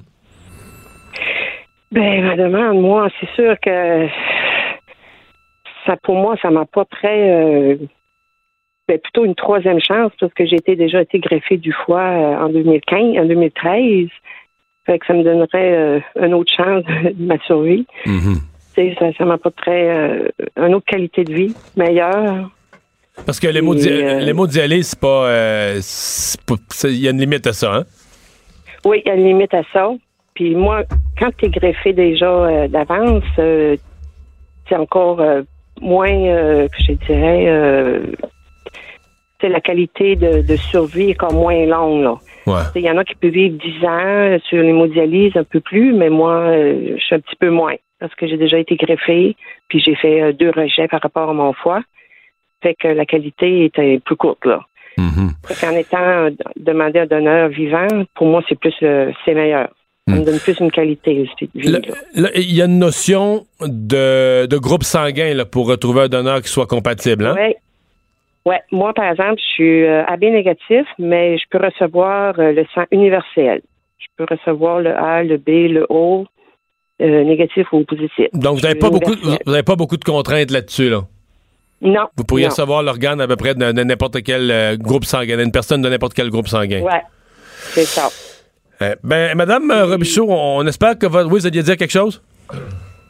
Ah, mais je, je voulais dire aussi l'âge, c'était un- entre de 20 à 65 ans.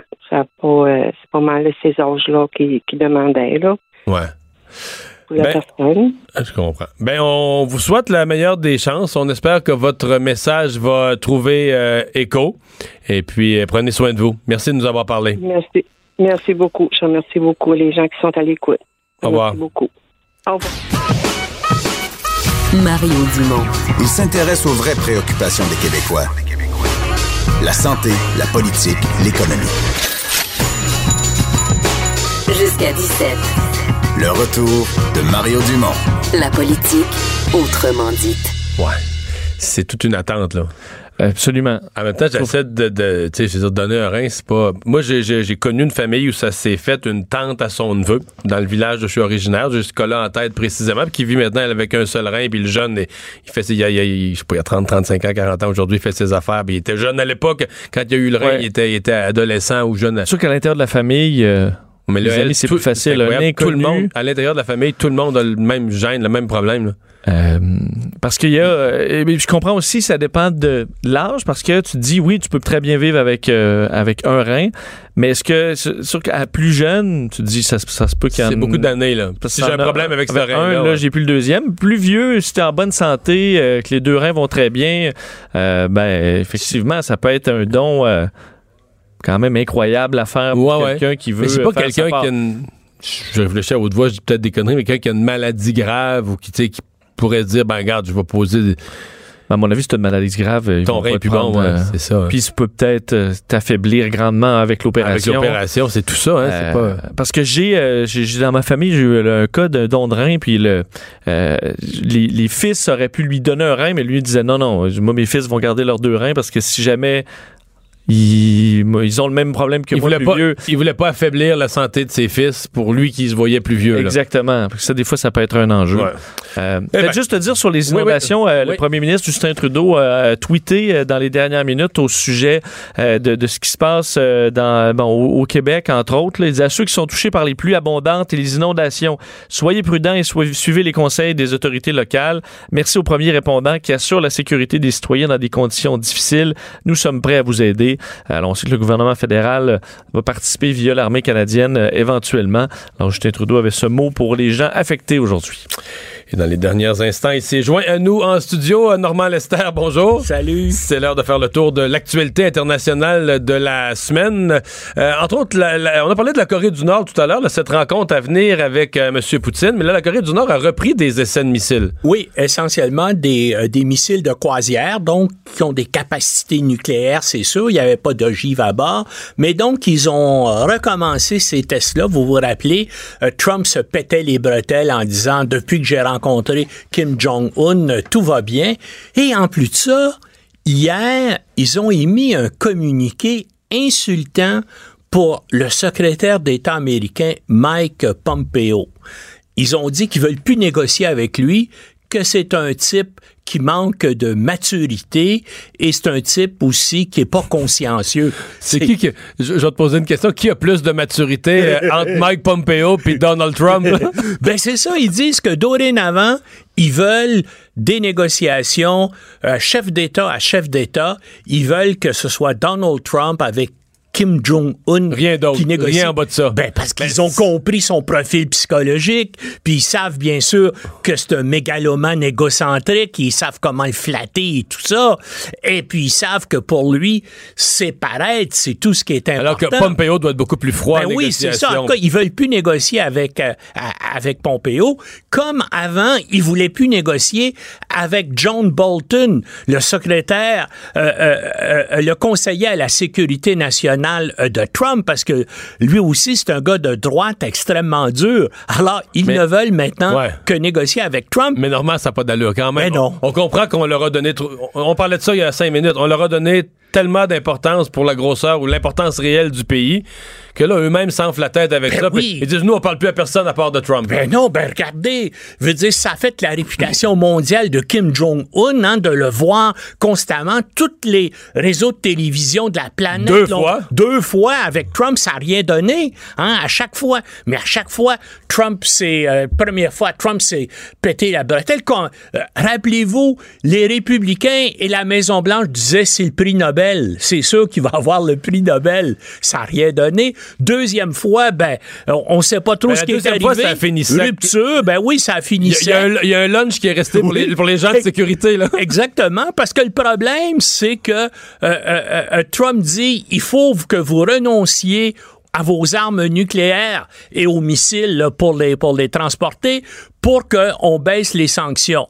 Et puis la Corée du Nord dit ben il faut que les sanctions baissent avant qu'on En fait, disait s'engage. même, je pense que Kim demandait même que les sanctions cessent. Cesse complètement. complètement. Ben oui, mais il n'y a aucune façon que euh, Trump va se... À moins, je sais pas par quelle manœuvre, là, comment Kim Jong-un pourrait flatter Trump pour l'amener à ça, mais je pense pas que Trump va concéder ça. Puis lui, il comprend que sa puissance, tout ça, ça dépend de ses armes nucléaires. Il n'y renoncera jamais. Il n'y a aucun doute là-dessus. Alors, ça mène nulle part, euh, tout ça, mais ça va continuer comme ça. Mais, mais là, vraiment, hein, ils ont dit, on veut plus rien savoir du secrétaire d'État américain, Mike Pompeo. C'est quand même assez grave et on, on va voir, est-ce que ça va relancer une troisième rencontre avec Ben, la Kim rumeur Jong-un? court. La rumeur court quand même. Ben oui, ben oui. Mais euh, en tout cas, est-ce que Trump, d'ailleurs, va prendre ça pour une humiliation personnelle, puisque son homme de confiance, hein, parce que on- dans le domaine de la politique étrangère actuellement, c'est Mike Pompeo, secrétaire d'État. Avant ça, il était le directeur de la CIA. Mais c'est à ce moment, oui. Euh, Mike Pompeo, là, je, je vais te donner. Mettons que la Roumanie veut parler aux États-Unis. Le président, il va parler à Mike Pompeo, là. Je, je pourrais te nommer une liste de pays, Ouais, là, tout- tu sais, toute la, je pourrais te nommer. Est-ce que t'es, t'es les États-Unis? Est-ce que tu peux dire, nous autres, là, notre secrétaire d'État, c'est lui qui fait affaire avec un, paquet- avec un paquet de pays plus importants que la Corée du Nord, mais avec la Corée du Nord, il y a, il y a un privilège spécial. Eux, quand ils veulent nous parler, c'est direct le président. Tu peux pas Ben, faire ça. Ben non, ça serait une humiliation pour Mike Pompeo. Ça ça veut dire ça n'a aucun bon sens. Mais ils disent ça actuellement, c'est leur Ouais. position. On veut plus négocier. On veut négocier avec Trump. En bas de Trump, on, ne veut plus. rien Hey. savoir. Parlant de négociation de paix des États-Unis, euh, celle entre euh, les États-Unis et les talibans sont suspendus. Ben, hein, ça avait repris, là, puis ça durait. Ça se passe au Qatar depuis déjà euh, euh, euh, plusieurs mois. Et puis finalement, Ça a- incluait les talibans d'Afghanistan, de Ben, Pakistan. Non, non, non. là, C'était essentiellement les talibans et les États-Unis, même les, Af- les, euh, les Afghans, le gouvernement afghan actuel était exclu de ces négociations-là. Et là, avancé, les Américains et les talibans s'étaient entendus pour qu'il y ait une délégation officielle du gouvernement de Kaboul, donc des alliés afghans des États-Unis, pour qu'ils viennent eux aussi au Qatar et qu'ils participent aux négociations. Il y avait une entente, ça devait commencer cette semaine.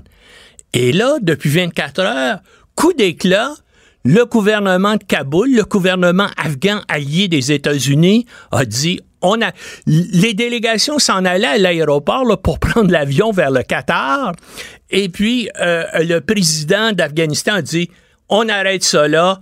Nous, on ne participe Comment on interprète ça? ça? ça veut dire qu'eux considèrent que les Américains avaient, Ben, trop, avaient cédé, dos, avaient trop cédé aux oui, talibans. mais c'est ça que les Américains ont fait pendant des années au Vietnam. Hein? Pendant longtemps, les Américains et, et les Nord-Vietnamiens ont négocié sans que le gouvernement sud-vietnamien soit parti aux négociations. Et bien sûr, tout ça s'est effondré en 1975 quand il y a eu bien sûr un effort mili- militaire particulier de la Corée du Nord. Et là, le régime euh, sud-coréen s'est effondré. Est-ce que ça va suivre le même cheminement en Afghanistan? Mais en tout cas, pour l'instant... Jusqu'à quel point ils sont encore forts, les talibans? Parce qu'on disait, bon, ils étaient en Afghanistan. Un bout de temps, ils gouvernaient l'Afghanistan. Ils avaient pris le contrôle. Ils étaient aussi présents dans, l'ouest du Pakistan. Mais ils sont toujours là, puis ils, ils contrôlent encore une majorité des provinces en Ah oui? Afghanistan. Ben oui, ils ont, ils ont absolument pas perdu euh, leur pouvoir augmente et leur emprise sur l'ensemble du pays augmente aussi.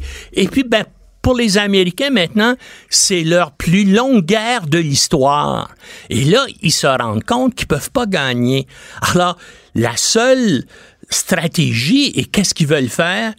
Ils veulent éviter l'humiliation, comme ils ont fait, comme comme euh, euh, ils veulent un intervalle décent. En tout cas, en résumé, là, dans ton esprit, si les Américains sortirent complètement d'Afghanistan, ça dure deux mois avant que tout ça s'effondre. ben, c'est-à-dire que les talibans prennent le contrôle. Ben oui, ben oui. Donc, on a tout fait ça. Les soldats canadiens, tout les ce qu'on a fait- les morts, tout ce qu'on a fait depuis servait à 17 rien. ans. Ben oui. Puis les talibans vont prendre le contrôle du Ben pays. oui. OK. Comme c'est ça qui est arrivé au Vietnam, 57 000 euh, militaires américains ont été tués pendant 10 ans au Vietnam. Tout ça s'est effondré. Et puis maintenant, comme on sait, il y a une certaine entente entre le gouvernement du Sud-Vietnam et le gouvernement des États-Unis face à la Chine. Mais tout ça, ces morts-là et tout ça, ça a servi à rien. Comme en Afghanistan, tout ce qui s'est fait depuis 2001, depuis le renversement du gouvernement des talibans, tout ça va partir. Et le même le gouvernement pro-américain qui est là actuellement, ben c'est un gouvernement islamiste radical qui impose la charia. Alors, imaginez ce que ça va être quand les talibans vont prendre le pouvoir. Mais les Américains, eux autres, essaient de sauver la face. C'est tout ce qu'ils peuvent. Ils gagneront jamais cette guerre-là et maintenant, ils le savent maintenant. Comment peuvent-ils se sortir de ça sans qu'il y ait encore une fois une humiliation complète comme il est arrivé en 1975 au Vietnam? C'est, c'est ça qu'ils essaient de faire, là. Est-ce que, est-ce que les talibans vont leur euh, permettre ou vont euh, trouver une façon de pas humilier complètement le Pentagone et la Maison-Blanche? Mais là, ça fait 18 ans qu'ils se battent. Puis il n'y a, y a pas, il y a aucune perspective de, de, de gagner là-dedans. Hein? La seule perspective, c'est où on sort euh, avec le moins d'humiliation possible ou on perd. Normand, on est au lendemain du, euh, du rapport Mueller. Euh, Est-ce que, parce que ça a été vu comme étant un triomphe par Donald Trump et son équipe, il y a quand même des éléments là qui sont intéressants pour les, pour les démocrates. Est-ce que ça, les a- ça va leur donner de l'intérêt d'aller vers euh, la destitution ou l'impeachment ou C'est un, ben c'est un débat énorme actuellement entre l'aile droite et l'aile gauche euh, du Parti démocrate. Qu'est-ce qu'on fait? Est-ce qu'on entre- on, on- on essaie d'entreprendre des procédures de destitution pour se débarrasser de Donald Trump?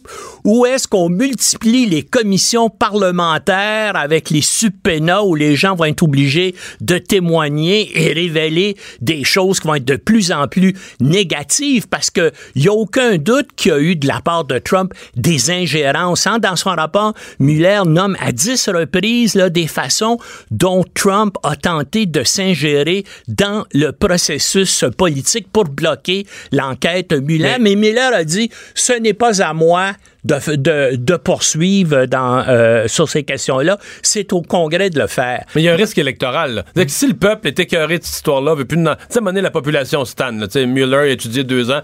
Si la population est écœurée de ces histoires-là, puis les démocrates font juste baigner là-dedans puis ramener ça tout le temps. Oui, mais comme la population est sans doute écœurée aussi des tromperies. Ouais, la population est divisée en deux. Oui, T'aimes- t'aimes ou t'aimes oui, pas oui, Trump? mais, Trump, est-ce que Trump va être plus rationnel durant les deux dernières années? Est-ce qu'il va y avoir un changement? Non. Il va y avoir des esclandres au moins une fois par semaine de la part de Donald Trump. Maintenant, ce que euh, Nancy Pelosi, la leader euh, euh, des démocrates à la Chambre des représentants, ben elle, justement, veut continuer des enquêtes parallèles, mais pas engager une procédure de destitution.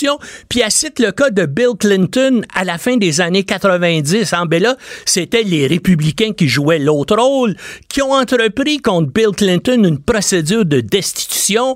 Hein? Il y a eu un rapport de Kenneth Starr, c'était l'enquêteur spécial dans l'affaire euh, euh, euh, Lewinsky et puis tout ça. Il a remis un rapport, lui, de plusieurs milliers de pages. C'est allé, ça a suivi son cours, mais comme les démocrates à l'époque étaient majoritaires au Sénat, eh bien, la procédure de destitution a été battue. Comme si actuellement les démocrates essaient de faire la même chose, ça va arriver au Sénat où les républicains sont majoritaires et la procédure n'ira pas plus loin. Alors, mais évidemment, ça, c'est présumé qu'il n'y a pas d'autres scandales là, qui couvrent à la Maison-Blanche Ouais. et dans l'entourage de Trump. Et ça, les probabilités qu'il n'y en ait plus sont, très, très faibles, Ouais, ouais, ouais. disons. Euh, Normand, tu nous avais euh, averti de cette euh, probabilité, de cette chose à venir, d'une espèce de guerre en Libye. En fait, depuis le, dé- le départ de Kadhafi, le gouvernement était faible, une sorte d'anarchie, le pays divisé en, en portions. Mais il y avait une relative paix. En tout cas, ils se battaient pas, mais là, euh, là le, le trouble est vraiment, Oui, oui. vraiment pris. Là. Euh, Le général Haftar, qui contrôlait euh, euh, l'est du pays, là, est aux portes de Kaboul. Je voyais cet après-midi apparemment. Tripoli. Euh, Tripoli, je m'excuse, mauvais lapsus. est aux portes de Tripoli. Je- et au sud de Tripoli, je voyais cet après-midi qui s'est même actuellement, semble-t-il, emparé de l'aéroport euh, de Tripoli. Donc, il avance vers, vers le centre-ville. Moi, moi je Donc, c'est une pense... espèce de coup d'État. Il va prendre le Ben, il va pays. Prendre, il va prendre le pouvoir et il y a l'appui massif des Égyptiens. C'est une puissance militaire importante qui est juste à côté. Il y a l'appui des Russes aussi. Euh, Aujourd'hui, le gouvernement français a dû démentir parce qu'il y avait des gens qui disaient que les services secrets français agissaient aussi de façon directe en sa faveur. Mais ça, les Français ont, ont dit non. Nous, on n'est pas impliqués là-dedans, mais simplement avec l'appui des Émiratis, des Égyptiens et des Russes avec le Il y a des moyens. matériel militaire et les conseillers qu'il y a, alors que le gouvernement actuel, euh, reconnu par les Nations Unies, c'est de la foutaise. Il n'y a aucun moyen militaire. Il y a des bandes armées euh, qui se financent euh, comme des pirates qui défendent ce gouvernement-là, mais il n'y a pas de capacité de résistance. Et d'après moi... y y a-tu entre les deux groupes, entre le général Afghar, comment tu Haftar, Haftar. et Khalifa Haftar. ouais, le calife. un ancien agent, un ancien de la CIA, Oui, parce que la une- CIA a voulu l'utiliser il y a 30 ans pour renverser Kadhafi, mais maintenant, Il est du bord. côté des oui. euh, l'enjeu idéologique, est-ce que lui, Haftar, est plus euh, du côté des islamistes? Est-ce qu'il veut... Non, ben c'est- c'est pour ça qu'il y a l'appui des Russes et des Égyptiens, parce qu'ils pensent que c'est le gars pour régler le cas euh, des islamistes. Dans la Libye. Mais est-ce qu'il y a la capacité militaire de de, est-ce qu'on va le soutenir? Pendant le temps qu'il va falloir pour vraiment rétablir la paix sur l'ensemble du territoire libyen? Ça, ça risque de pas se faire dans une semaine. Mais entre-temps, ça risque de favoriser encore plus l'exode et l'immigration illégale vers l'Europe, puisque la Libye, c'est un des centres importants d'où partent là, les Africains qui veulent euh, gagner l'Italie, qui veulent gagner Malte. Eh bien, ils passent dans l'immense majorité par la Libye. Donc, le, le flux migratoire risque d'augmenter avec toutes les conséquences que ça a politiquement et socialement en Europe. En conclusion, Normand, tu nous disais qu'il y a peut-être des combats à proximité pour la prise de contrôle de l'aéroport. J'espère qu'ils briseront pas les bâtiments de l'aéroport parce que c'est- l'œuvre de SNC-Lavalin. Oui, puis, et, et puis, mais il y a peut-être des gens qui profitent de SNC-Lavalin, ceux qui sont mis en prison actuellement, parce que, comme tu sais, la principale prison de Tripoli, ça a été construit Aussi. par SNC-Lavalin. Salut Normand, à la semaine prochaine. On s'arrête pour la pause. Le retour de Mario Dumont. Jusqu'à 17. Parce qu'il ne prend rien à la légère. Il ne pèse jamais ses mots. Cube Radio. Vincent, on a parlé du président Trump tout à l'heure. Euh, là, il va être ulcéré. Oui, euh, il sera par les pas propos d'un ami français. Ouais, euh, ben, déjà qui n'est pas nécessairement fan euh, des, des amis français. Ben non, cette semaine, il est avec Notre-Dame de Paris et puis tout ça, là, c'était l'amitié il a France-États-Unis. donné de bons conseils sur euh, l'extinction des feux. T'as-tu vu qu'il circule une image sur Internet de quelqu'un, tu sais, l'idée de larguer de l'eau en quantité? Oui. Il y a des gens qui larguent de l'eau avec une, une grosse pépine. Il y a de l'eau plein la pelle. Puis une assez, un assez long télescope, donc c'est très haut. Puis on laisse tomber l'eau brusquement sur un véhicule, là. Puis t'es crapouti, puis on dit c'est pour ça, c'était une démonstration, c'est pour ça qu'il fallait pas. Bon, c'est pas exactement comme pas ça une que les, non, non, les je comprends, mais c'est une démonstration que veut dire une quantité d'eau qui tombe là, tout d'un coup. C'est lourd. Fait que si ça tombe sur une structure déjà fragilisée, c'est peut-être pas le coup du Sauf siècle. que, tu sais, peu importe, c'est surtout, mets-toi dans tes affaires, là. Tu sais, C'est pas proche dans l'hommage, on est, je suis sûr qu'ils ont des experts français là-dessus qui évaluent les, les, les Donc- possibilités. donc, qu'est-ce qu'on a que dit? Un, un- euh, un ambassadeur français euh, aux États-Unis, Gérard Haro, a pris sa retraite et euh, a décidé de ben, d'ouvrir euh, d'ouvrir les vannes et de s'exprimer euh, dans au quotidien britannique de Guardian. Faut dire que il s'était déjà exprimé un peu parce qu'il était actif sur les réseaux sociaux, puis avait déjà critiqué fortement euh, le président Trump. Alors c'est vraiment pas un fan, mais là vu qu'il est en plus libéré de ses fonctions, il a pas de problème. Euh, il a traité Donald Trump en fait de Louis qu'il est comme Louis XIV, un vieux roi un peu capricieux, imprévisible et mal informé qui veut prendre toutes les décisions. Bon, il dit dans le Guardian que la euh, la, la, la, la technique, euh, l'Amérique d'abord, l'America First de Donald Trump euh, est plutôt l'Amérique euh, seule, euh, qu'il n'y a plus, qu'il n'a plus d'alliés pour les États-Unis. Ce président euh, et cette administration n'ont pas d'alliés, n'ont pas d'amis, euh, traitent les Européens comme elles traitent les Chinois. Euh, bon, faut comprendre que historiquement les ententes euh, avec les Européens sont plus, euh, Ben, plus chaleureuses mais qu'avec euh, la Chine. sont quand même des démocraties euh, qui respectent les droits de la personne. euh, exemple, on a une historique euh, co- commune euh, pour combattre euh, euh, dans les grandes guerres. Tu sais, quand même, il supposé avoir un rapprochement quand même là qu'il n'y a peut-être plus. Euh, et- il parle, bon, lorsque les Britanniques viendront pour un accord de libre-échange, il y aura du sang sur les murs et ce sera du sang britannique. Euh, Alors déjà qui ont le, le- le- Brexit, alors dit lorsque Donald Trump va vouloir négocier avec vous les Britanniques, parce qu'évidemment The Guardian étant britannique, il y aura du sang britannique. Mais répète encore, c'est la première phrase là, sur Bon, il dit Louis, Louis XIV. c'est un Louis XIV, un vieux roi capricieux, imprévisible et mal informé qui veut malgré tout prendre toutes les décisions.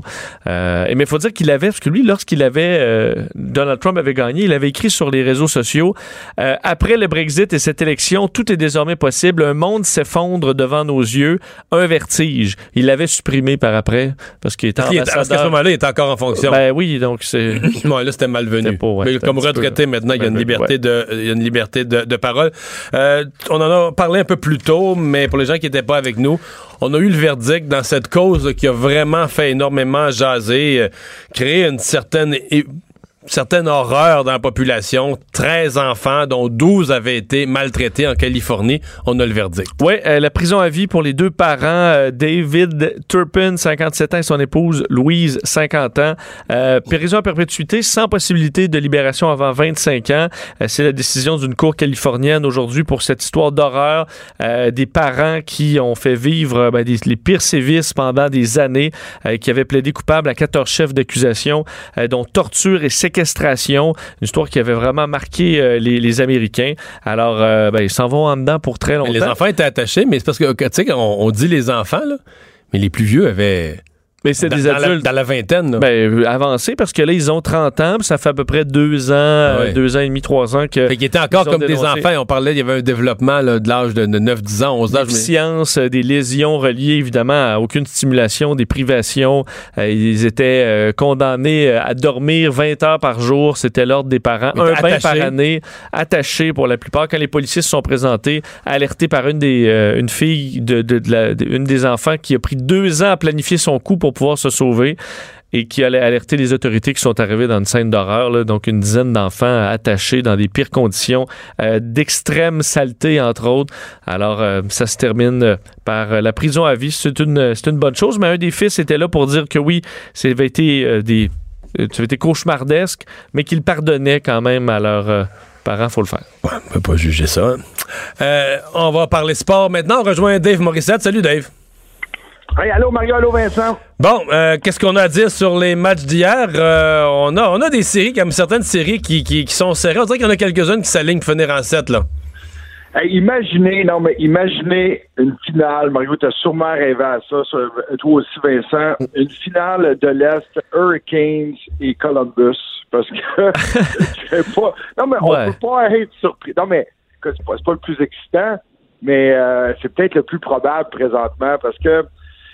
La seule Ouais, mais Washington ne sont pas battus. Ils ont perdu les deux games sur la route. euh, Non, non, non, non, ils sont pas battus, mais Mario, sais-tu ce qui m'étonne dans cette série-là? C'est de voir à quel point les Hurricanes sont déterminés, puis que ça se poursuit, parce que tu te dis, moi, dans mon analyse, dans l'analyse de plusieurs personnes en fin de saison, je me disais, les Hurricanes ont tellement donné pour se rendre là, est-ce qu'ils vont s'écraser en série? Ils, sont déjà, ils ont déjà gagné leur Coupe Stanley en aux séries, mais hier, c'est encore la même chose, c'est le talent, le talent des, des Capitals de Washington contre la hargne, puis le, le- le- le courage des Hurricanes. C'est un peu ça, l'acharnement. Parce que on a marqué hier en avantage numérique. C'est Ovechkin qui marque. Et là, on dit, bon, les Capitals vont en marquer 2-3. C'est terminé, mais, mais ça n'a pas été ça. Ils n'ont plus remarqué, en fait. Non, mais, mais c'est ça, mais c'est c'est vraiment le talent. Je, je sens pas l'énergie qu'on a vue souvent en saison des Capitals de Washington. Tu sais, je disais l'autre jour avec Columbus, ça fait un mois qu'on est en série pour les Blue Jackets de Columbus. C'est la même chose. Hier, en plus, on a perdu du côté des Capitals de Washington, et c'était l'histoire aujourd'hui.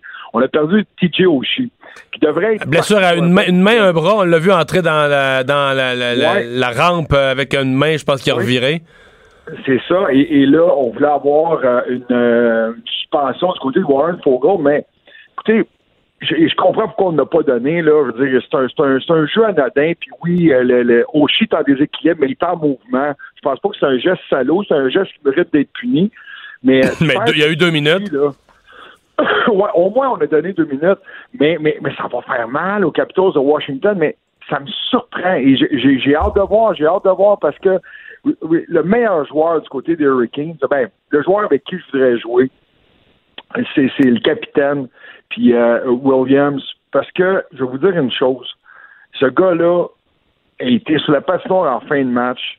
C'est le, vétéran, le gars avec qui je, je sais pas, le, le, gars avec qui tu vas aller à la guerre, puis je trouve pas, je, je sens pas ça du côté des Capitals de Washington. Il manque quelque chose. Mais tu sais, on va voir, puis tu tu sais, les Capitals, c'est la meilleure équipe dans l'Est présentement.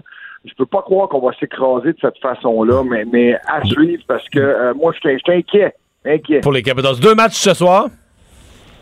Oui, deux matchs ce soir, puis celui qu'on va, on va vraiment surveiller ce soir, ben, c'est Maple Leafs de Toronto contre les Blues de Boston. Euh, J'ai hâte de voir. Ça, c'est- ça, c'est deux à deux, là. Oui, la série est 2 à, les, séries est 2 à 2. Et euh, je parlais de Justin Williams tantôt. Il va falloir parler de Chara du côté des Blues de Boston. C'est comme si Chara a rallié cette équipe-là l'autre jour. Là, c'est- la grosse histoire à Boston. C'est à quel point Zeno Chara est important. Puis, on l'a signé un an. Hein. On l'a signé une dernière saison pour gagne peut-être sa dernière Coupe Stanley. Mais euh, ce que j'ai en tête, c'est son speech en fin de match l'autre jour où il a rallié tout le monde. Euh, on a demandé un temps d'arrêt, à calmer. C'est pas le coach qui a parlé, c'est pas, pas Cassidy qui a parlé. C'est Zeno Chara qui a dit Hey, les gars, relaxez un peu, là. Ça va bien aller. On va jouer de cette façon-là. On donne rien. Euh, c'est notre match. Et ils ont gagné le match, mais ce que j'aime, par contre, c'est que je parlais tantôt qu'il manquait un peu de hargne du côté des Capitals de Washington.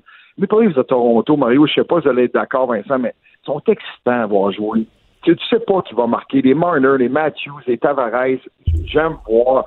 Pour moi, c'est sûrement la meilleure série présentement. Ouais. Dave, un mot sur euh, avant, avant, avant que tu partes pour euh, sur Steve Eiserman qui retourne euh, à, ses, euh, dans ses, à ses racines avec les, les- les Red Wings comme DG. Est-ce que c'est comme si Patrick Roy revenait dans l'organisation du, du Canadien pour nous? Ouais, ben absolument. Il faut comprendre que Steve Eisenman arrive euh, arrive avec avec les Wings. C'est comme s'il n'était jamais parti. Sa famille est là. Tu sais, c'est- c'est tu t'as remporté trois coupes Stanley. T'as été le capitaine. Euh, il a toujours gardé un bon lien. Puis tu sais, c'est un peu comme Claude Julien qui, tu sais, qui, qui, qui revient à Montréal. Oui, sa famille est à Boston, revient à Montréal. Tu disais, tout le monde est venu, là, on retourne dans mon patelin. Tu sais, C'est un, peu ça. Tu sais, c'est- je peux pas te comparer les deux, là, mais tu sais, pour Steve Eisenman, c'est- quelque chose de, logique. puis- puis c'est une moi, équipe, une équipe à reconstruire là. Détroit, euh, c'est une oui, équipe. qui- vraiment, qui- t'as quand même, t'as, t'as quand même des bons joueurs, mais peu importe l'équipe, c'est un beau défi puis c'est le temps idéal. C'est comme si euh, Eisenman est allé apprendre son, son poste ailleurs. C'est comme s'il il avait été à l'université à l'extérieur. Puis il, revient il- il revient à la maison rebâtir son équipe. Hey, salut, bonne fin de semaine, euh, Dave. Bon week-end! Salut. Pâques! Va ça, oui, week-end de, de Pâques, de trois jours pour nous. On sera absent lundi, euh, mais là, la première moitié va être sous la pluie. Oui, évidemment, ce sera un week-end pascal euh, pénible pour certains euh, riverains qui, euh, évidemment, combattent et euh, sont en train de se préparer à ces inondations attendues pour la journée de dimanche et les, euh, le, le début de la semaine prochaine. Évidemment, aujourd'hui, je vous le disais, l'armée canadienne a été appelée en renfort. On a confirmé leur utilisation, alors on verra le déploiement euh, dans les prochaines heures et les prochains jours, en espérant que ça se passe pour le mieux, même si on entend encore des millimètres et des millimètres de pluie euh, d'ici dimanche. Merci Vincent, merci à vous d'avoir été là. On vous souhaite un très beau week-end. Si vous avez un congé, profitez-en. Joyeuse Pâques, on vous retrouve mardi.